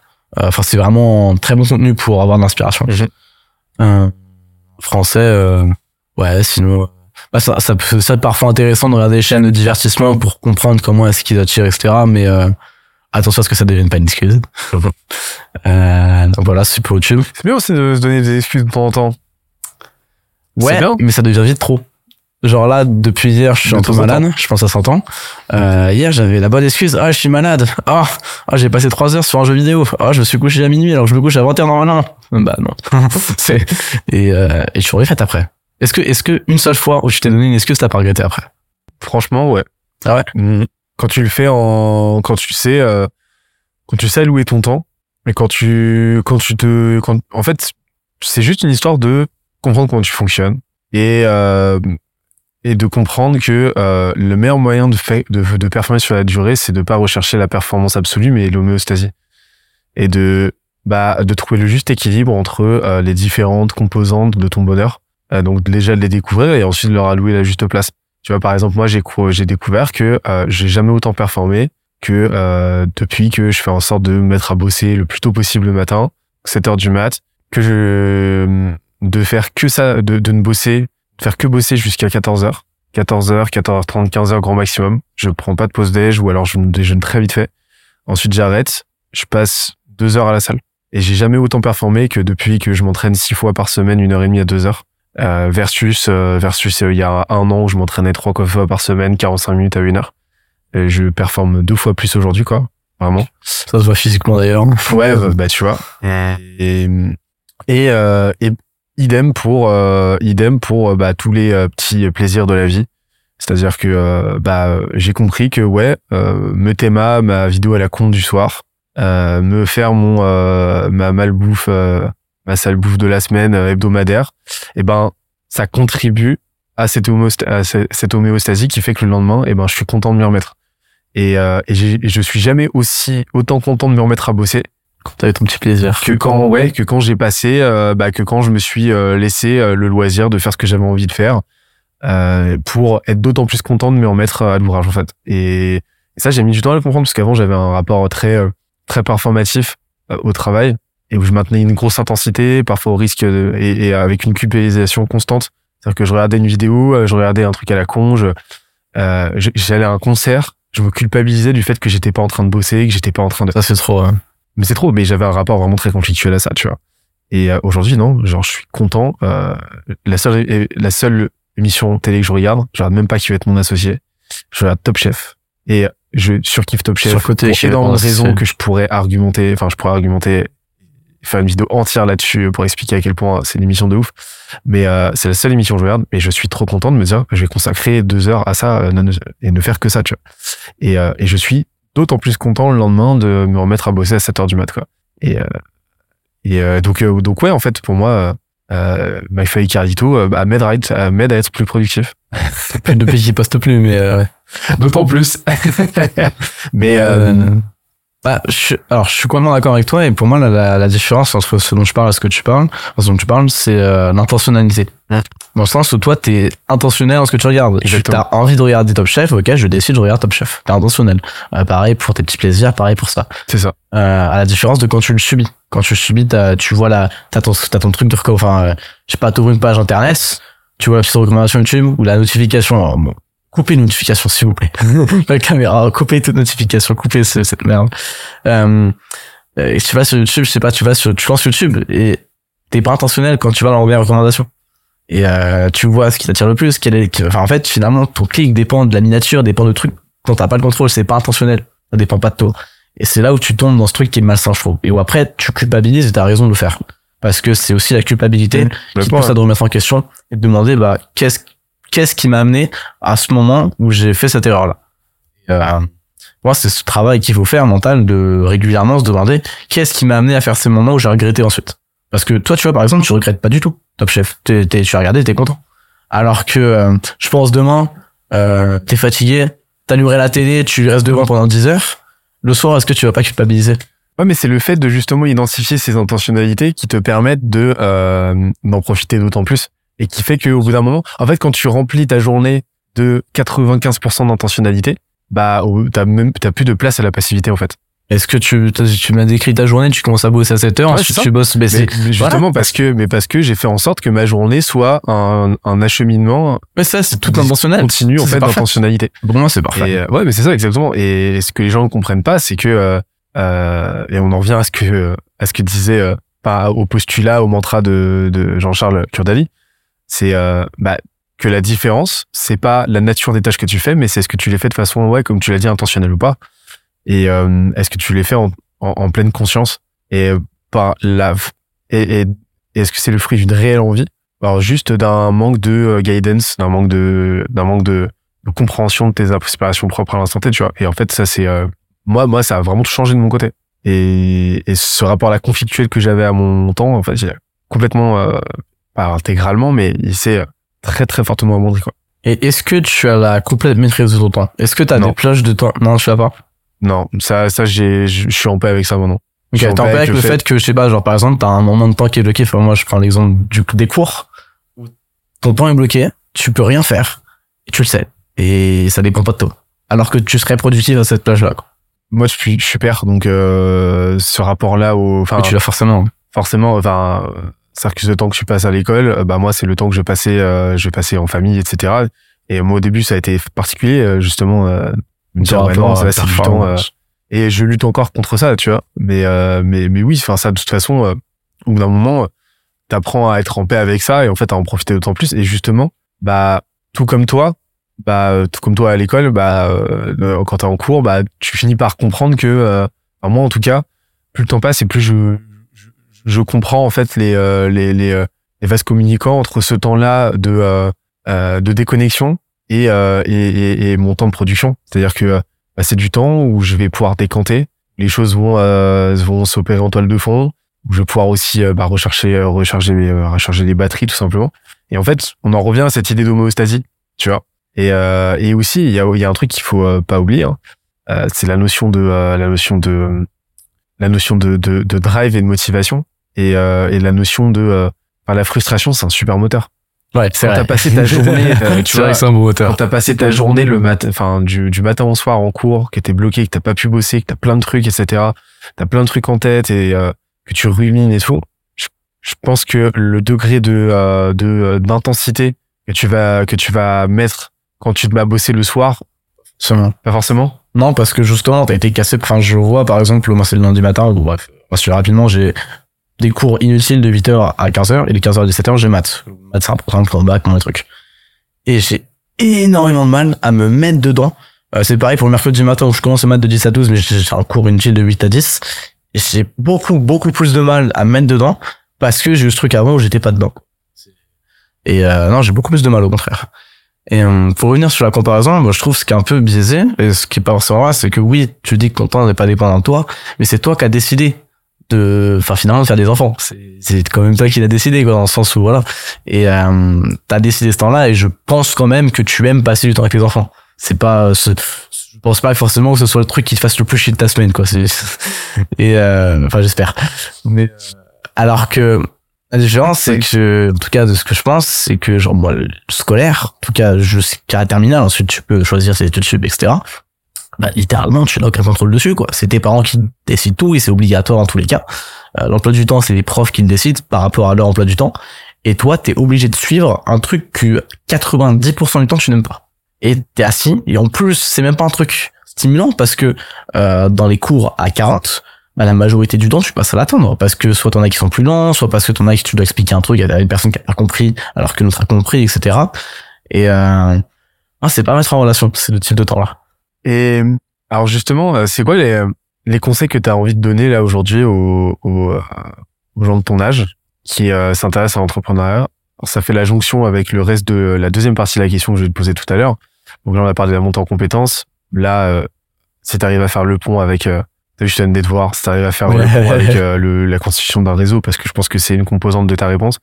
Euh, ce serait quoi les conseils que tu donnerais là à quelqu'un qui, euh, bah, au toi d'il y a euh, un an et demi, euh, qui s'était pas encore lancé, qui pensait à se lancer. Euh, ce serait quoi un peu les, ce serait quoi les bonnes pratiques que tu lui donnerais là pour euh, pour commencer à construire son truc? Ouais. Bah, déjà, il y a un truc que euh, je vais reprendre de Yomi, Denzel et Oussama Amar. Euh, c'est pas parce que vous voulez entreprendre, etc., que c'est une excuse pour ne rien foutre en cours. Et euh, je l'ai trop longtemps pris pour une excuse. Ouais, je suis rentré à mon lycée, mais j'ai trop longtemps pris pour une excuse pour me dire, bah non, c'est bon, je fous rien. Euh, en gros, je vais pas écouter en cours alors que je suis en train d'entreprendre après. Non, c'est débile. Euh, euh, suivez en cours, suivez au moins, je dirais, euh, enfin, l'autrice, c'est les matières importantes. Le, les matières, c'est qui? Bah quoi, genre SVT, physique, quand je vais faire de l'éco, bon, bref. Euh, ensuite, les trucs à faire. Alors, ça dépend de, euh, bah, je sais plus c'est phénotype ou tu sais, le truc de sommeil, les cycles de sommeil. Euh, Les chronotypes. chronotype, merci. Perso, c'est beaucoup plus le matin. Euh, donc, par, euh, du coup, je mets en place une routine et que je lutte un peu avec ma famille. Genre, parfois, quand je peux, je mange tout seul le soir à 18h pour pouvoir me coucher à 20h, 20h30 et lire de 20h à 21h. Euh, et dormir à 21h pour me lever à 5h, 5h30. Ma routine, sport, douche froide, euh, petit déj du coup, méditation et écriture. Et comme ça, je peux bosser le matin. Enfin, je lance ma journée et euh, je lance ma journée dans des bonnes conditions. Je peux écrire le matin, qui aujourd'hui, enfin, je peux faire du coup la tâche la plus importante pour mon business le matin, qui aujourd'hui pour moi c'est écrire. Et euh, ensuite, je peux lancer ma journée et ajouter, enfin incorporer, du coup, parce qu'on va, on va parler du réseau, tout ce qui est supplémentaire, euh, dès qu'on peut dans les trous, dans les trucs, les caler un peu de force, etc. Genre, euh, j'ai déjà raté plusieurs journées de cours, des trucs euh, pour euh, faire des événements. La semaine dernière, on parlait de ma conférence chez le Dakar. J'ai raté une demi-journée de cours pour ça.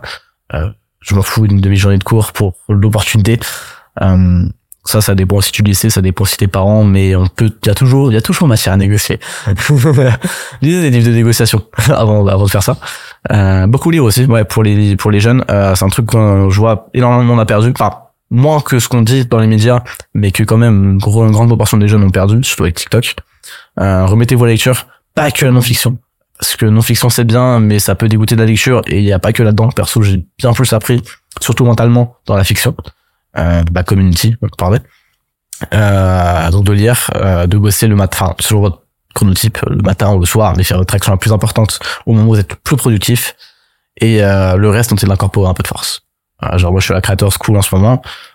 Bah, même pour ça, j'ai pas été accepté dans, dans l'accélérateur, c'est que je peux pas y être en journée. Mais du coup, j'y vais quasiment tous les mercredis après-midi. Et j'y vais le soir quand je peux, ou là, j'attends avec impatience qu'il est le week-end. Parfois, je fais des exceptions genre sur mon chronotype. Euh, normalement, je dois dormir à 21h. Mais euh, lundi soir, j'étais à la soirée euh, du Lys Lubin, son nouveau documentaire, qui est une masterclass. Enfin, il est sorti depuis longtemps au moment euh, où ce sera diffusé, mais c'est une masterclass. Euh, et euh, j'ai fait cette exception-là, mais j'ai pu voir plein de gens que je connaissais déjà, mais que je voulais revoir. J'ai pu rencontrer Aurélien Meunier, euh, qui est une de mes grandes sources d'inspiration, avec qui j'ai pris du coaching, etc. Euh, j'ai pu rencontrer Shubham Sharma, Shub, Shubham, je jamais le dire. Shubham. là hier euh, matin à ta place. Ah, Ouais. ah bah c'est, je suis flatté là. C'est un bro. Ah, et il, il est très très chaud, pareil, j'ai pu le rencontrer, et ça, tu vois, c'est, ces genres d'opportunités, c'est aussi comme ça qu'on construit des réseaux, en saisissant les opportunités, euh, parce qu'aujourd'hui, je pense qu'il fait la différence avec la majorité des gens de mon âge ou même plus âgés, c'est que je saisis les opportunités. Euh, enfin, même là, j'ai fait une formation avec Antoine BM, qui est une référence absolue et qui aujourd'hui me sert beaucoup. C'est juste la saisie d'opportunités. Et euh, je pense que ce serait le plus important. Je récapitule pour les jeunes. Un, euh, identifier votre chronotype et adopter, un- enfin, et adapter un peu votre routine à ça pour faire votre action la plus pro, enfin, la plus importante au moment où vous êtes le plus efficace. Deux, lire.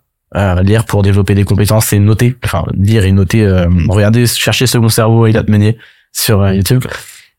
Et de trois, saisir les opportunités. Parce que euh, tout le monde a des opportunités. Alors on peut en attirer plus ou moins que d'autres. Euh, LinkedIn est un très très bon moyen pour attirer de plus en plus d'opportunités. Mais euh, tout le monde en a. Il suffit juste de les saisir. Tu t'es fait ton se- second cerveau, toi, sur Obsidian, c'est ça? Bien sûr. Ouais. J'ai euh, bah, j'ai j'ai toujours beaucoup de mal. D'ailleurs, faut que j'en parle avec euh, Elliot. C'est que je prends plein de notes, etc. Et je, je fais à peu près 500 notes sur mon second cerveau. Mais j'ai une très grosse difficulté à passer mes notes à mon second cerveau. Genre, euh, j'ai 500 notes sur mon second cerveau, mais j'en ai avoir peut-être 1000 dans Google Keep et mes notes euh, Apple. Ok. T'as t'as aussi dans un second cerveau? Euh, j'ai, euh, alors, je suis pas sur Obsidian. Notion Non. Je déteste Notion, perso. Euh, pour, euh, on, on l'utilise dans la boîte. Ouais. Game Changer pour une boîte qui scale. Par contre, à titre perso, je déteste. Je comprends. Mais, non, moi, j'ai les notes, euh, moi, j'ai notes de, l'appli note de mon Ah, juste comme ça iPhone. Ouais. Et tu crées, tu peux créer des liens? Euh, tu peux, en fait, moi, j'ai un mode euh, très con, mais qui me fonctionne giga bien. Moi, je suis vraiment important, dans la simplicité. C'est, euh, j'ai une petite hiérarchie où je vais trier, tu vois, je vais avoir des folders, je vais avoir un système de hashtag qui me permet d'avoir euh, deux variables de tri. En fait, c'est simple. Euh, je, je, quand je prends une note, je fais bien attention aux mots-clés que je vais utiliser. Et si par exemple j'ai envie d'écrire un, un article sur ChatGPT, ben, je vais taper ChatGPT et bim, j'ai toutes mes notes sur le sujet qui tombent direct. Et, euh, et sur ça me permet de, euh, ça me permet de tout compiler. Et, euh, et donc euh, j'ai les mêmes résultats, mais euh, avec une super accessibilité. Et euh, et après la pensée en abstraction, parce que l'intérêt de la- d'Obsidian, c'est justement la connectique entre différentes thématiques, etc. ouais. Bah, la pensée en abstraction, je pense que ça fait partie de mes forces. Euh, donc j'ai cette capacité à faire le pont entre différentes thématiques sans trop de difficultés. Donc euh, là aujourd'hui, j'en sens pas vraiment le besoin. Et Obsidian, euh, je suis- je suis un, je suis un, me semble être un système. Justement, ça m'intéresse d'avoir ton avis, parce que Ouais. me semble être un système quand même vachement complexe à maintenir. Ah, ah, franchement, je trouve en, ter- en, en termes d'organisation, en termes d'alimentation. Donc, d'organisation dans un premier temps.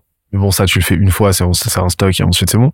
Mais euh, ensuite, euh, en termes de d'entretien, pour justement garder un minimum de cohérence spatiale, spatial. etc. Tu vois. Ah ça je t'en fous parce que euh, même si tu manques un peu de cohérence au contraire ça crée des nouveaux liens donc ça crée des potentiellement de nouvelles idées ou alors juste c'est sur le côté euh, donc enfin par exemple Elliot Meunier qui est la référence numéro 1 en France euh, tu regardes ses notes euh, bah il t'en a plein qui sont pourris mais qui gardent et qui s'embêtent pas à supprimer et c'est pas grave c'est limite ça fait une nouvelle idée ou quoi et c'est pas grave mais euh, mais limite enfin je- moi je vois mon problème d'alimentation juste que j'ai la flemme de passer un texte à juste mettre dans Oxygen lancer un modèle et mettre un note, juste ça qui prend trois secondes. Mais je me dis, toi, pour réfléchir à chaque fois quand t'écris, euh, plutôt que juste de taper et en fait juste devoir réfléchir aux mots-clés, ça te gêne pas? Non. Parce que ça, moi, enfin, Obsidian, j'en ai rien à foutre, quoi. C'est mon titre qui est important et les liens, et c'est tout. Non, non, bah j'ai, euh, je, je prends des notes plus ou moins étoffées en fait en fonction du sujet. Ok. Mais euh, c'est le même fonctionnement euh, que que qu'Obsidian, hein. C'est juste Ah, mais la hiérarchisation. C'est du coup, tu me dis les mots-clés sont hyper importants. ouais, donc, bah, euh, c'est juste, euh, c'est juste le faire avec euh, un minimum de, de prévoyance, on va dire. Alors je sais si c'est une note sur ChatGPT, je vais juste euh, faire bien attention de de décrire ChatGPT dans le euh, Ok. ChatGPT dans le corps du texte ou dans le titre pour m'assurer que ça ressorte en fait. C'est tout. Et euh, donc c'est juste un tout petit réflexe à avoir. Et, euh, et en fait ça fonctionne giga bien. Ok. Et euh, bah typiquement l'article de ChatGPT sur ChatGPT que tu vas pas lire euh, dans la missive de vendredi. Je l'ai euh, bah je l'ai euh, j'ai j'ai préparé le plan en littéralement euh, littéralement cinq minutes grâce à ça quoi. C'est plutôt cool. Pour que les gens comprennent, parce qu'on a parlé en off de la missive du coup ton Ouais. format. Parce que je sais que tu vas pas lire, mais là c'est, je sais pas comment c'est, bon. Euh, parce que on en parlait comme quoi j'ai, enfin je décroche parfois un peu sur les missives que je trouve euh, parfois lourdes. Du coup je te laisse expliquer Mais pourquoi. oui, mais justement parce que moi je, ce que j'expliquais, c'est ce que je t'ai répondu, c'est que euh, pour moi chaque médium est l'opportunité de euh, d'explorer un pan euh, de ce qu'on a raconté Ouais. et euh, et la missive pour moi c'est euh, j'ai une approche euh, un peu nietzschéenne du truc où mon objectif c'est c'est pas de faire du simple avec du complexe mais c'est d'explorer un sujet complexe mais dans toute sa complexité et donc ça donne des trucs euh, toujours améliorables hein, mais euh, mais euh, de potentiellement plusieurs milliers de mots avec beaucoup beaucoup de textes avec beaucoup de notions etc et qui peuvent être un peu indigestes mais pour moi euh, c'est le format pour en fait. Et donc euh, je sais que tout le monde va pas être réceptif à l'instant T mais je sais que bah en tout cas l'objectif c'est que les gens l'aient à dispo. Le jour où ils en auront besoin et bah bim ils savent ils sachent où le trouver quoi. Et euh, mais ouais je me suis dit que j'avais pas forcément envie de faire du snack sur ce format là du euh, je voulais vraiment euh, enfin, tu vois je veux faire un article sur le positionnement bah, je veux faire l'article le plus complet possible sur le positionnement. Donc c'est un truc forcément à l'instant T euh, si t'es pas un sujet de positionnement tu vas pas te dire ok oh je vais le lire en intégralité ça m'intéresse parce que c'est tellement technique c'est tellement spécifique c'est tellement c'est tellement exhaustif que c'est pour le coup l'aspect divertissement il y est pas quoi. Par contre le jour où t'as un sujet divertissement euh, un sujet positionnement bim tu sais où trouver euh, où trouver la trouver la ressource. Et euh, là t'as un cours giga actionnable. C'est mon objectif. Il y a un gros banger qui est sorti il y a quelques temps qui fait du bruit. Genre, genre, on en a parlé là plusieurs fois en filigrane pendant pendant le reste de la discussion mais euh, euh, est-ce que tu connais ChatGPT? C'est quoi? C'est une forme de chat, une nouvelle espèce? Ouais, c'est un chat qui fait de l'aérophagie. Aérophagie Bah, Un chat GPT, quoi. Tu l'as pas Non, parce Ah, j'ai compris après, j'avais, l'aérophagie c'est le film de putain. Oh, je l'ai pas, c'est là. Plein de paroles. Euh, T'as pensé le sujet comme peu de monde dans mon entourage. Euh, on se l'est dit tout à l'heure, c'est juste hallucinant euh, à quel point l'IA est en plein essor. Il y a des outils qui sortent constamment, mais euh, l'attention se cristallise autour de, euh, de deux grands outils. Hein, euh, c'est euh, ChatGPT et Midjourney. ChatGPT aujourd'hui, toi, tu l'utilises pourquoi Aujourd'hui, j'utilise euh, pour euh, parfois, enfin, pas sur tous mes posts, mais j'utilise pour faire une première base de posts. Ok. Euh, Comment alors, tu fais? Ah, comment je fais? Euh, En gros, mes posts, du coup, on va parler un peu de process d'écriture, euh, c'est que j'ai plein d'idées. D'ailleurs, justement, je pourrais m'en servir pour avoir des idées, mais j'en ai pas besoin parce que j'ai trop d'idées. Euh, mais pour ceux qui manquent d'idées, c'est une bonne technique. J'ai toutes mes idées, j'ai trop d'idées, je les mets sur un Alt, qui est un site internet en fait qui permet de n'importe qui de proposer une nouvelle idée et de voter pour les idées déjà existantes, un peu sur un système de euh, Reddit. Exactement. Euh, que j'utilise du coup avec euh, bah, ma communauté sur Telegram, sur LinkedIn. Et en fait, je, régulièrement, je balance un gros patch d'idées sur Note, genre 70 idées. Ok. Euh, Je fais un post dessus, je partage sur Telegram, je fais voter les gens. Ok. Et je prends peut-être les 30 idées qui ont dépassé un certain stade, un certain nombre de votes. Et derrière, j'en fais des contenus. Enfin, en gros, donc je prends ces idées, je les mets dans un second cerveau. Ensuite, à partir de là, pour chaque idée, je vais me faire plusieurs accroches, euh, soit au feeling, soit du coup déjà généralement les idées sont déjà sous forme d'accroche, euh, ou avec mes templates. Ok. Euh, donc j'ai à peu près ça. Alors parfois j'ai une seule accroche, ça me suffit. Parfois je sais qu'elle est bonne. Parfois j'en ai plusieurs. Et euh, dans ce cas-là, je vais faire des sondages sur mon Telegram. Euh, du coup, quand je suis dans ces phases-là, euh, pendant deux semaines, tu auras peut-être quatre, quatre fois des 5-6 sondages sur les accroches. Du coup, je fais voter ma communauté pour l'accroche qui les aurait le plus accrochés, justement. Et euh, donc, euh, je pars de ça. Si jamais j'ai deux accroches au même niveau, ça m'arrive d'en faire deux postes. Euh, mais euh, généralement, j'en ai une seule qui se démarque, que je la prends pour faire mon poste. Ensuite, c'est là où je fais un premier jet. Donc, euh, soit je le fais avec des templates, soit je le fais au feeling, soit je le fais avec ChatGPT. Donc, euh, avec ChatGPT, je lui donne l'accroche, je lui donne le sujet, je lui donne le contexte, enfin, du coup, qui suit, de quoi j'ai envie de parler, quel positionnement j'ai envie d'avoir. C'est de rédiger un peu, généralement, c'est des prompts assez rapides, c'est une dizaine de lignes, mais euh, ça suffit. Donc, on peut reprendre une partie euh, pour d'autres prompts, et euh, ça suffit. Du coup, il fait une première base, généralement, qui est, je crois qu'il y a une première base, quoi, qui a un, premier jet, et qui est pas trop mal pour travailler dessus. Euh, pour l'instant, c'est pas suffisant pour publier direct ou quoi. Ça fait juste un premier jet à pas mal retravailler. Avec l'arrivée de GPT-4 euh, hier soir, euh, au moment où on tourne, euh, ça peut peut-être changer. Des premiers tests que j'ai, pardon, des premiers tests que j'ai fait, ça peut peut-être changer. Ça peut devenir, euh, ça deviendrait peut-être possible avec vraiment bon prompt et avec de la, potentiellement, alors, déjà avec un modèle entraîné, avec de la data, pour moi c'est déjà possible de publier direct. Alors, je me demande si Osama Hamar a pas, ça y est, fini d'entraîner son modèle, il en parlait un peu. Euh, mais avec GPT-4, ça devient peut-être possible de faire rédiger des posts presque prêts, juste avec un prompt. Et euh, quand tu, tu fais un bon prompt? Euh, t'as plusieurs règles, enfin plusieurs règles. Euh, J'en ai parlé. Je faut que j'arrive à reprendre les règles que j'ai dit dans la formation avec Content BM et en même temps les adapter à ce qu'on a découvert depuis. Euh, la première chose, c'est de donner beaucoup de contexte. Euh, faut vraiment expliquer les choses. Faut se dire que euh, on parle à un enfant de 3 ans euh, et qu'il faut tout lui expliquer. Si jamais on parle d'un concept, si on parle d'un truc, d'un framework qui paraît évident, bah il peut le savoir, mais c'est pas sûr, donc on explique tout. On explique tout, on détaille tout. Euh, on essaie d'éviter les infos, enfin trop d'informations inutiles, quoi, mais bon, ça arrive toujours, c'est moins grave, vaut mieux trop que pas assez. Euh, deuxième chose, si on veut lui donner une fonction précise, c'est de lui dire d'agir dans une fonction précise. Et d'autant plus aujourd'hui, euh, OpenAI qui a sorti une version, la version Playground améliorée de GPT-4, où carrément t'as un encart où tu lui donnes sa fonction avant de lui mettre le font. Et euh, ça c'est important, surtout sur les anciennes versions de GPT 3 et 3.5. Je sais pas si la 4 est disponible à tout le monde euh, quand ça sortira, parce que pour l'instant c'est que les utilisateurs premium. Euh, donc à 20 euros par mois, ça va. Et euh, là où du coup fallait préciser au début du euh, tu es tel enfin telle personne qui fait tel rôle, ton but est de faire ça de cette manière-là, avec cette structure-là, etc. Hum, Ce qui s'applique toujours, par exemple, j'ai testé un peu rapidement ce matin pour me remplacer et remplacer ma community manager sur la réponse au, au message dans la messagerie. Euh, j'essaie d'automatiser partiellement tout en gardant un peu d'humain, ce qui est parfois un peu compliqué et paradoxal.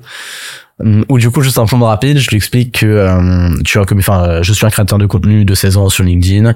Euh, mes valeurs sont, euh, du coup, c'était le partage, l'honnêteté et je sais plus c'était quoi la troisième. Euh, ton but est de répondre, enfin tu as, un enfin, toi tu es un community manager, ton but est de répondre, tu me connais parfaitement, tu sais exactement comment répondre. Je vais te donner une conversation sous cette forme. Euh, Théo Leblanc message, euh, autre personne message, etc. Euh, si tu, as- tu vas répondre uniquement avec le message euh, que je devrais poster, et si tu as compris, réponds entre guillemets oui j'ai compris. Juste ça, ce qui prend quelques lignes. Euh, je vais balancer, il a répondu oui j'ai compris. Balancer une première discussion euh, qui faisait euh, du coup mon message automatique, la réponse de personne et euh, enfin bah, deux messages du coup, je sais les messages là, j'ai envoyé, il a répondu parfaitement, j'ai pu copier-coller. Euh, j'ai fait pareil avec un message de sept euh, enfin sept messages du coup et euh, avec un ami donc qui me connaît mieux etc. Et ben il a aussi parfaitement répondu. J'avais pas besoin de plus donc euh, c'est là où c'est impressionnant où juste avec quelques lignes en respectant quelques règles du coup je lui donnais assez de contexte, je lui donnais une fonction, un rôle qui fait le taf. Donc c'est toujours euh, lui donner le plus de contexte possible? Ouais, si je devrais, bah, on va donner trois règles. Un, le plus de contexte possible. Deux, expliquer les concepts. Trois, lui donner une fonction. Fonction donc lui faire jouer un rôle potentiellement quoi. Exactement. Un peu comme du roleplay. ouais. Roleplay. Et euh, tu lui demandes de te poser des questions? Euh, je sais que c'est un truc très fort. Euh, j'ai pas trop joué avec euh, ChatGPT les trois quatre dernières semaines, mais euh, ce qu'on a découvert il y a pas si longtemps que ça, c'est à quel point c'était puissant les questions. Euh, donc non, j'ai pas trop pas trop joué avec. Et, euh, et à la fin, lui demander s'il a bien compris quoi.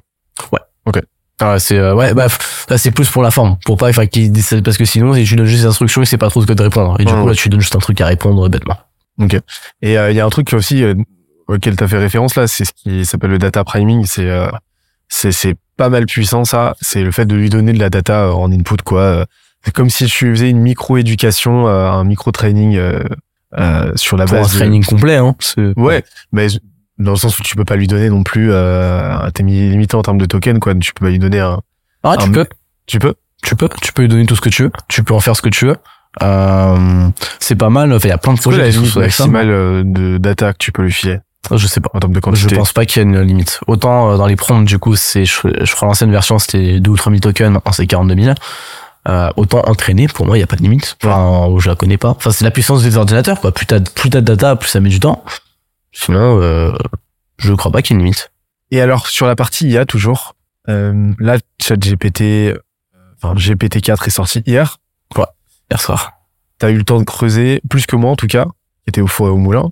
Là, des premiers éléments qui sortent, qu'est-ce que ça apporte? En vrai, j'ai pas eu le temps d'énormément creuser parce que bah malade et, euh, et j'ai pas j'ai pas envie de faire ce matin. Je sais pas si t'as vu, euh, il y a plein de posts dessus en mode euh, GPT-4 est sorti machin machin. Mais en fait, c'était les posts étaient les mêmes et c'était de la c'était de la merde quoi. Il y a pas de valeur ajoutée. Euh, donc je préfère prendre plus de temps et en rentrant, je vais le poncer comme un malade ce soir euh, et demain matin euh, pour sortir le meilleur post demain matin. Tu verras, euh, tu suivras le meilleur post sur GPT-4 que tu verras sur LinkedIn. Et euh, de ce que j'ai pu voir déjà, bah, en, en, en faisant, je suis en train de voir la démo des qu'ils ont fait euh, sur YouTube. Je sais pas si t'as vu, c'est 1 million, 1 million 500 000 vues en moins de 24 heures. C'est énorme. Et, euh, et donc en gros, déjà les premières choses, euh, contrairement à tout ce qui a été dit, non, tu peux pas. Enfin, aujourd'hui, GPT-4, tu peux pas lui donner d'image. Euh, il peut pas comprendre. Pour l'instant, il n'est pas multimodal, contrairement à tout ce qui a été dit, tous les posts, etc., qui n'ont pas suivi. Euh, multimodal, c'est quoi? Multimodal, c'est que tu peux lui envoyer du texte, des vidéos, des audios, etc. Pour l'instant, non, ce n'est pas disponible. Alors, bon, ce podcast sortira, ce sera probablement. Mais euh, pour l'instant, le 15 euh, mars, j'ai bugué. Euh, c'est pas disponible parce qu'en gros ils nous ont montré sur la vidéo, ils ont fait une petite démo, mais comme ils nous disent, ça prend beaucoup trop de temps aujourd'hui, donc ils ont pas encore, ils sont en train de travailler pour la rendre plus rapide et les résultats sont pas encore toujours parfaits. Donc euh, alors on va commencer par les limites. Donc voilà, aujourd'hui les visuels et donc le multimodal n'est pas encore disponible. Ils ont même pas parlé de l'audio, enfin, en tout cas pas sur la vidéo où j'étais. Donc euh, mais c'est probablement pareil. Euh, autre limite, c'est que il n'est toujours pas à jour, toujours limité à fin 2021 si je dis pas de bêtises, septembre ou décembre, je sais plus, mais 2021. Donc mais par contre, ce qu'ils ont intégré et vu que la limite est beaucoup plus grande dans le token, c'est que tu peux lui donner la documentation par exemple, si tu veux créer, euh, l'exemple c'était un bot Discord, tu peux lui donner toute la documentation des nouvelles API, du nouveau fonctionnement Discord, et il peut te créer du coup le code qui correspond avec la nouvelle documentation. Donc il comprend, il, prend beaucoup plus en compte ce que tu lui dis qu'avant. Ça, c'est aussi une chose d'importance. Euh, autre truc aussi, bah, ce matin sur le community management et là-dessus, c'est que voilà, il s'adapte beaucoup mieux, il comprend beaucoup mieux l'input. Et euh, un truc, parce qu'on savait que à chaque fois que tu fais un, un prompt sur euh, sur le chat GPT, on sait qu'il y a des trucs en plus de ton prompt qui sont envoyés. Parce que si tu veux l'envoyer sans rien, faut que tu sur le playground d'OpenAI. Et euh, on sait qu'il y a des trucs en plus qui sont envoyés au-dessus. Et euh, qui du coup potentiellement réduisaient la compréhension de ce que tu allais donner, etc. T'étais obligé de faire des prompts beaucoup plus complexes, beaucoup plus travaillés. Euh, je sais pas si tu connais Ruben Acid, qui fait des, qui fait des prompts. Enfin, on peut toujours faire des prompts super longs, c'est toujours un peu intéressant, mais parfois ces prompts, ils faisaient ouais, quelque chose comme 100 lignes. Ce qui prend en compte qui au final te génère un truc, alors euh, peut-être de 50 ou 200 lignes, mais tu te dis est-ce que c'est vraiment intéressant quoi. Bon bref. Et euh, maintenant ça comprend beaucoup mieux avec de ce que j'ai eu, en tout cas de ce que j'ai vu pour l'instant, ça, ça va peut-être changer. Je sais pas quand est-ce que tu veux sortir le podcast. Je sais pas. Je sais pas. Parce que du coup, tout ce que j'ai va potentiellement être euh, démenti d'ici quelques jours ou quelques semaines. Mais pour l'instant, et de, j'ai l'impression que ça comprend quand même beaucoup mieux. Ok. Ok. Et au niveau des outils, là, aujourd'hui, parce que tu es dans une veille presque constante, et comme on l'a dit, hein, c'est euh, le, le, le, sujet de l'IA est euh, en perpétuelle mouvance. Et euh, aujourd'hui, c'est quoi les c'est quoi les outils qui t'ont vraiment retourné le cerveau? Ouais, euh, bah Shubham m'a posé la même question. Ah non. Bah déjà, bah, classique, ce GPT mid-journée. Enfin, ce GPT pour la polyvalence, parce que a encore plus maintenant qui va devenir multimodal. c'est impressionnant la quantité de choses différentes qu'il peut faire sans être spécialisé. C'est ça qui m'impressionne, on se rend pas compte, hein, mais qu'il fasse autant de trucs différents, c'est ça qui est vraiment fou. Et c'est ça le nombre de paramètres. C'est pas sur la qualité de la réponse, c'est sur la quantité de choses différentes qu'il peut faire. Quand on dit qu'il est 100 fois plus puissant, c'est non, c'est qu'il a 100 fois plus de paramètres, qu'il peut faire théoriquement 100 fois plus de choses. C'est un peu plus compliqué. Euh, journée qui me retourne de plus en plus au cerveau, euh, je toujours sur les visuels. Je sais pas si t'as vu sur mes posts les visuels à chaque fois qui sont incroyables. Alors je prends pas que les miens, parce que pour gagner du temps, mais euh, surtout que je suis pas euh, le meilleur sur Midjourney, il y a des gens beaucoup plus doués encore. Faut trouver, en fait, je trouve aussi beaucoup de trucs par hasard. Euh, genre l'image de mon poste qui a mieux fonctionné, qui est une, femme incroyable avec des yeux incroyables. Le prompt c'était IA RGB. C'est tout. Donc, euh, enfin, t'as plein de trucs comme ça, et pour parfois je reprends des autres, ça, ça me mindfuck la puissance du truc. Euh, et surtout la V5 qui sera sortie probablement au moment où le podcast sortira, euh, qui a, va potentiellement être beaucoup beaucoup beaucoup plus réaliste. Parce qu'aujourd'hui le problème c'est genre sur les mains sur les dents euh, c'est pas très réaliste. L'anatomie il a un peu de mal encore. Euh, la V5 a l'air d'être ultra réaliste. Ok. Un truc de fou. Euh, tu devrais tu t'amuserais enfin je t'enverrai des prompts et tout pour t'amuser à genre créer une image de toi générée par l'IA et demander genre à tes proches laquelle est la vraie. Et euh, tu pourras avoir quelques surprises je pense. Ce sera marrant. Euh, en IA qui m'ont retourné le cerveau il y a toutes les IA de musique. Euh, donc euh, les noms, il y a Soundful, euh, Sounddraw, Beethoven.ai, enfin quelques noms comme ça, il y en a pas mal. Euh, là, je parle des alors il y a, y a différents types d'IA. Là, je parle des plus classiques de j'ai un espèce de musique. Là, je parle des plus classiques qui m'ont retourné le cerveau. À quel point tu peux créer facilement un beat. Pour les paroles c'est plus compliqué. À quel point tu peux créer facilement une musique de fou ou quoi. Et je pense à toutes, euh, c'est toutes les chaînes de Lofi, par exemple, qui tournent en boucle. Ah ça c'est génial parce que tu peux créer plein de musique euh, prête à l'emploi, enfin commercialement utilisable. Et, euh, je trouve ça fou. Enfin j'avais d'ailleurs euh, potentiellement un projet à la base avec un pote, tellement les musiques sont bonnes de m'en servir euh, pour euh, tu sais tout ce qui est passage dans les en télé, tu peux reprendre les droits. Et en fait euh, c'est un peu plus compliqué en termes de droits avec les IA. Mais t'as aussi d'autres types d'IA, par exemple, t'en as en ce moment qui sont en développement, déjà de prompt to musique, ce qui n'existe pas, ce qui est moyen pour l'instant, euh, où du coup genre tu te donnerais une description de ta musique et t'obtiens un résultat plutôt que de manipuler parce que pour l'instant il faut quand même maîtriser un peu la musique. Euh, et t'en as un autre truc qui est génial c'est qu'en gros tu donnes un prompt ça génère une image. l'IA analyse cette image pour en sortir des trucs et faire une musique à partir de ça. Le concept est barjo et tu te dis ça peut être débile en vrai c'est enfin, pour l'instant ça fait des résultats un peu bizarres mais c'est marrant je trouve. Euh, donc voilà. Les IA qui me mindfuck aussi les IA de vidéo. Euh, qui aujourd'hui il y en a il y a pas encore de très bonne IA de vidéo qui est sortie euh, il y a Genmo qui tente un peu, qui fait des petites animations un peu type GIF, qui, si j'ai pas de bêtises, Genmo c'est fait par des étudiants de Berkeley, euh, qui est vraiment, enfin, qui est prometteur, et surtout que Meta et, euh, et Alphabet sont en train de taffer sur une IA pareil de prompt, enfin, de texte to vidéo en ce moment, euh, qui ont montré des démos particulières, mais parce que c'est, tu dis, c'est tellement complexe de faire une vidéo avec un prompt, et ça, ça, ça va être génial, ça va révolutionner le milieu de la création, euh, notamment les GIFs, les trucs comme ça. Euh, autre truc au niveau de la vidéo, c'est par exemple euh, Wonder, euh, Wonder, je sais plus quoi, j'ai oublié la fin du nom, euh, qui est un, qui est développé. En gros, les fondateurs, t'as du Spielberg, t'as des trucs comme ça, c'est énorme. Et en gros, tu donnes un fichier vidéo et tu peux demander à, à l'IA de remplacer un truc dedans. Genre, t'as un acteur qui tourne, tu peux lui demander, bah tiens, remplace sa tête par une tête d'alien. Et ça fonctionne bien, genre comme si c'est de- des effets spéciaux. C'est alors tu l'as fait en trois secondes et ça retourne le cerveau. Euh, comme t'as un truc qui analyse le corps, enfin bref, t'as plein de trucs comme ça au niveau de la vidéo. Autre truc euh, qui euh, est incroyable, c'est Wave. Euh, tu connais ou pas Benoît Wave, en gros, leur truc, c'est de créer un psychologue avec une IA. Et, euh, et au niveau du coup, c'est de la médecine mentale, etc. Et je pense, on dit beaucoup que non, l'humain, c'est plus important. Euh, je suis pas d'accord. Euh, dans beaucoup de moments difficiles, parfois, c'est bien plus dur de se confier à un humain qu'à un robot finalement ou à un inconnu. C'est pour ça que parfois, tu sais, dans les trajets de voiture, des trucs comme ça, tu te confies plus facilement à l'inconnu. Euh, et je pense qu'on va encore plus loin quand on à un robot. Tu te dis que bah oui, mais si c'est la data, si la data, c'est la donnée, c'est un robot quoi, c'est différent. Donc euh, je pense que ça peut être vraiment puissant. Et euh, et ouais, c'est très très très prometteur. C'est j'aime beaucoup ce qu'ils font. Euh, je vais pas parler aussi les IA d'avatar, les IA de génération un peu bah DID. Euh, Il y a des scripts euh, Overdub et il y en a euh, une autre, j'ai oublié laquelle. Il y en a une troisième aussi qui est très bien là-dessus. Où en gros, alors soit tu prends leur avatar et le voix générée comme ça et juste envoie un texte et ça génère un humain, enfin une sorte d'humain qui parle, etc. avec les mouvements de bouche et de visage. Ou alors tu peux euh, envoyer, enfin créer du, enfin, entraîner un modèle avec tes propres photos pour créer un avatar qui te correspond, euh, entraîner aussi ta voix pour que du coup l'avatar te corresponde parfaitement et tu lui envoies du texte. Et du coup c'est toi qui parles. Alors pour l'instant faut envoyer un input de texte, mais DID a déjà sorti c'était la semaine dernière au moment où on tourne le podcast une euh, DID.chat ou l'inverse enfin bref euh, qui permet de parler à l'audio et en vidéo à un avatar qui est une AI enfin qui est une, intelligence- artificielle. Donc rien n'a été préparé ça s'adapte à ce que tu lui dis. Ce que je trouve incroyable parce que on peut littéralement dupliquer un humain genre on peut ça y est le- le- la seule chose qui n'était pas scalable le temps on peut le scaler on peut se dupliquer. Et euh, même pour tous les coachs et trucs comme ça ça va révolutionner l'industrie parce qu'imagine, bah, on en parlait avec Oussama Hamar avec les Better Saul. Imagine, il peut en faire 10 fois plus, euh, grâce à ça. Imagine, genre, il pèse du coup, ça lui permet de baisser le prix, je sais pas, à 50 euros. Ça permet à tout le monde d'avoir accès à tout ce qu'il sait. C'est énorme. Et en plus, il fait plus d'argent, donc tu vois. C'est, il y a tellement de trucs qui vont arriver avec ça, c'est, je trouve ça juste dingue. Euh, comme ça, j'en ai, euh, alors il y en a, bah, tous ceux de rédaction beaucoup plus complexes et complets que ChatGPT.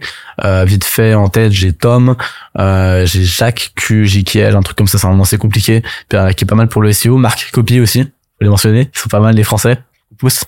Euh, donc il y a ça aussi qui est pas mal. Euh, en tête, là, j'en ai pas d'autres comme ça, mais euh, pour faire de la veille ou pour trouver même des outils barjo, ça c'est un truc qui est génial. Si vous êtes dans une catégorie, tu vas dans une catégorie barjo, genre un truc qui ça réinvente le business. Tu prends les IA les plus votées parce que c'est celles qui fonctionnent bien et tu te dis comment est-ce que je peux l'associer à mon business. Et, euh, et généralement, t'as des idées de ouf. C'est génial. Et euh, donc pour ça, allez des outils à Future Tools.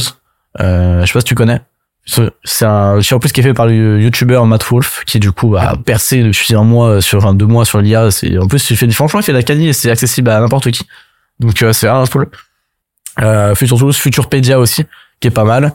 Et euh, bah sinon suivez-moi sur LinkedIn. Hein, je partage euh, de temps en temps. euh, faut que je commence à partager plus de plus d'IA. Et là, aujourd'hui, tu te repositionnes sur l'IA. Ouais, C'est parce que ton- vraiment ton credo, là, pour l'instant? Bah, en fait, le ghostwriting, j'ai toujours vu comme un truc temporaire, Ouais. comme euh, une source de cash flow facile euh, pour investir en, en connaissance et en réseau. On a déjà parlé. Et euh, l'IA, je me suis trouvé vraiment un truc qui me passionne euh, et qui va changer le monde. Donc, j'ai pouvoir, je peux bâtir du long terme dessus. Alors que le ghostwriting, je pouvais pas bâtir du long terme dessus. Je pense pas que ça tiendra euh, longtemps. La preuve avec l'IA. Euh, mais euh, donc ça, je peux bâtir du long terme dessus. Je peux me positionner dessus et euh, c'est intéressant maintenant. Il y a un momentum en plus. Donc euh, ouais, je suis en train de construire ma crédibilité là-dessus. Je- Alors peut-être que mon changement va, enfin mon positionnement va changer. En tout cas aujourd'hui, ouais, je me positionne là-dessus et je vais commencer à bâtir des projets là-dessus. Et là, c'est quoi la suite? Là, La c'est quoi suite? le plan, là, pour euh, les années à venir? La suite, euh, pour les deux trois ans à venir en tout cas, bah déjà c'est rentrer en école de commerce. Je vise euh, soit l'ESSEC à Singapour, euh, parce que je, je, je me barrer. Par contre, je me barrer de France. soit l'ESSEC à Singapour, soit l'EDEC en cursus euh, Los Angeles Singapour. Euh, donc le but voilà, c'est en études euh, se barrer, euh, devenir le mec de l'IA. En tout cas en France et bientôt international, parce que si en plus je pars à l'étranger, bah je commencerai à dupliquer mon contenu dans les deux langues. Euh, ce que Kevin Dufresne est en train de tester avec l'IA et que j'ai très très fort envie de tester aussi. Euh, voilà, devenir le mec de l'IA, aussi aller sur les vidéos courtes. Déjà, à court terme, c'est j'ai envie de passer peut-être sur 3-4 semaines à penser que LinkedIn pendant 8 heures par jour, enfin penser écriture, à faire qu'écrire, et pour vraiment encore passer un cap, passer du peut-être 200 likes en moyenne à 1000 likes en moyenne, ça y est, devenir euh, vraiment un des piliers de LinkedIn. Euh, et ensuite passer aux vidéos courtes. Parce que je suis entouré de plein de créateurs, je connais plein de gens, je sais la puissance en termes de, de, de réseau que ça peut avoir. Alors, soit je, du coup, je privilégie, je privilégierais les médias pour exposer, soit créer du coup les vidéos. Euh, je sais pas encore, mais pour devenir le mec de l'IA et pour créer du B2C, ça peut être pas mal. Donc euh, voilà, c'est ça la suite. Parfait. Et ben, j'ai une dernière question pour toi. Ouais. Là, ça fait euh, peu pour un an que tu t'es lancé. Bientôt. T'as testé plein de trucs. D'ailleurs, t'avais fait un post, là, rétrospectif euh, d'un mois euh, bien intense, bien vénère, où t'avais testé plein de trucs. T'avais euh, enchaîné les projets. Ah oui, mon ma pause. Ta J'arrête pause, ta pause qui a duré deux jours et demi. Mais euh, déjà, c'était énorme. Parce que ça faisait euh, plus de mois que je m'étais pas arrêté maximum 24 heures si j'étais malade, quoi. Et euh, c'est ça qui a fait mon succès. Donc, euh, mais vas-y, reprends ta question. Non, mais euh, c'est c'est c'est là qu'on voit le degré d'intensité dans lequel tu t'es mis parce que pour toi trois jours c'est une pause, euh, c'est en soi une grosse pause, tu vois. C'était une pause qui nécessitait en tout cas une annonce. C'est je trouve ça J'en ai profité aussi un peu. c'est- Bien sûr, mais, euh, mais On- euh, on en le parlait avec prétexte, Mathilde, le, pré- le prétexte t'a semblé euh, t'a semblé pertinent, tu vois, et il l'était. Mais euh, en un an là, ça serait quoi parmi tous les apprentissages que t'as fait, tout ce que t'as appris, serait quoi les trois qui te viennent là, les les trois principaux, trois Ouais. choses que t'as apprises. on sous-estime énormément la puissance du réseau. Le réseau, ça fait vraiment tout. Enfin, on répète, etc. Mais le réseau, euh, on a, sous-estime quand même tant qu'on se rend pas compte à quel point c'est puissant. Euh, faites vos réseaux, entretenez vos relations. Même si c'est très dur, même si t'es, mais si t'es introverti, mais si t'as un problème ou quoi, euh, essaie de te forcer à rencontrer les gens et à, à y porter l'intérêt. Euh, deuxième chose, c'est que, euh, je sais pas comment le formuler autour de l'audience sur Internet, c'est que, il y a, y a, y a pas besoin d'avoir une permission pour commencer à publier et même pour commencer à créer un projet, il y a plus besoin d'avoir une permission. Internet a permis ça. Euh, J'en serais jamais là aujourd'hui si j'étais né il y a 50 ans.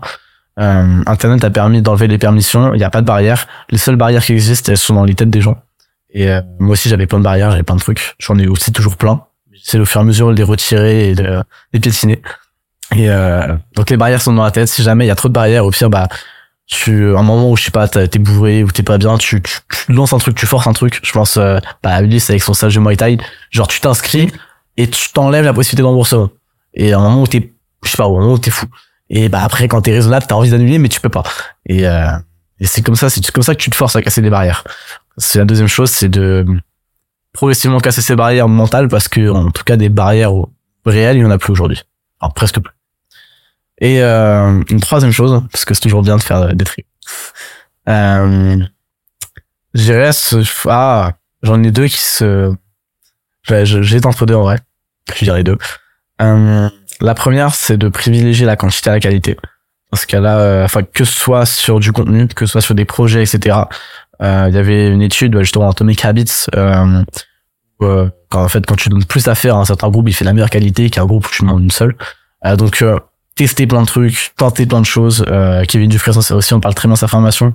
Euh, lancer le plus de projets possible, même des micro-projets, des petits trucs, des trucs euh, qui ont pas de valeur à vos yeux. Ça, ça a pas intérêt. Je vais, je vais apprendre trois trucs. Bah oui, mais c'est l'addition, c'est l'addition d'échecs aussi qui permettent d'apprendre, qui permettent de tester, qui permettent de voir ce qui fonctionne bien. Euh, si je fonctionne aujourd'hui sur LinkedIn, c'est parce que j'ai publié plus de 300 voire 400 posts euh, en moins d'un an. Donc euh, tester le plus, c'est la dernière chose euh, que je voulais dire. Et au final, j'ai oublié c'était quoi. Donc euh, c'est un peu con, mais dire toujours apprendre, Bah, toujours apprendre. Mais ça rejoint un peu à les autres, mais toujours apprendre. Ah, bah, en disant 80 quoi. c'est pas grave si t'as oublié le dernier point. C'est vrai. Voilà. Toujours à la fin de la journée, finir en, en connaissant une chose de plus que la veille. Même si c'est un truc insignifiant. 1% better. Tu et- peux te créer le petit rituel qu'on s'était créé avec euh, avec un pote, euh, de t'envoyer des petits faits, euh, C'est ça. Même petits si fun facts. Bah c'est mieux. Alors je trouve en vrai c'est là où on a fait l'erreur, c'est que c'était des fun facts qui étaient pas utiles et du coup il y en avait pas d'intérêt.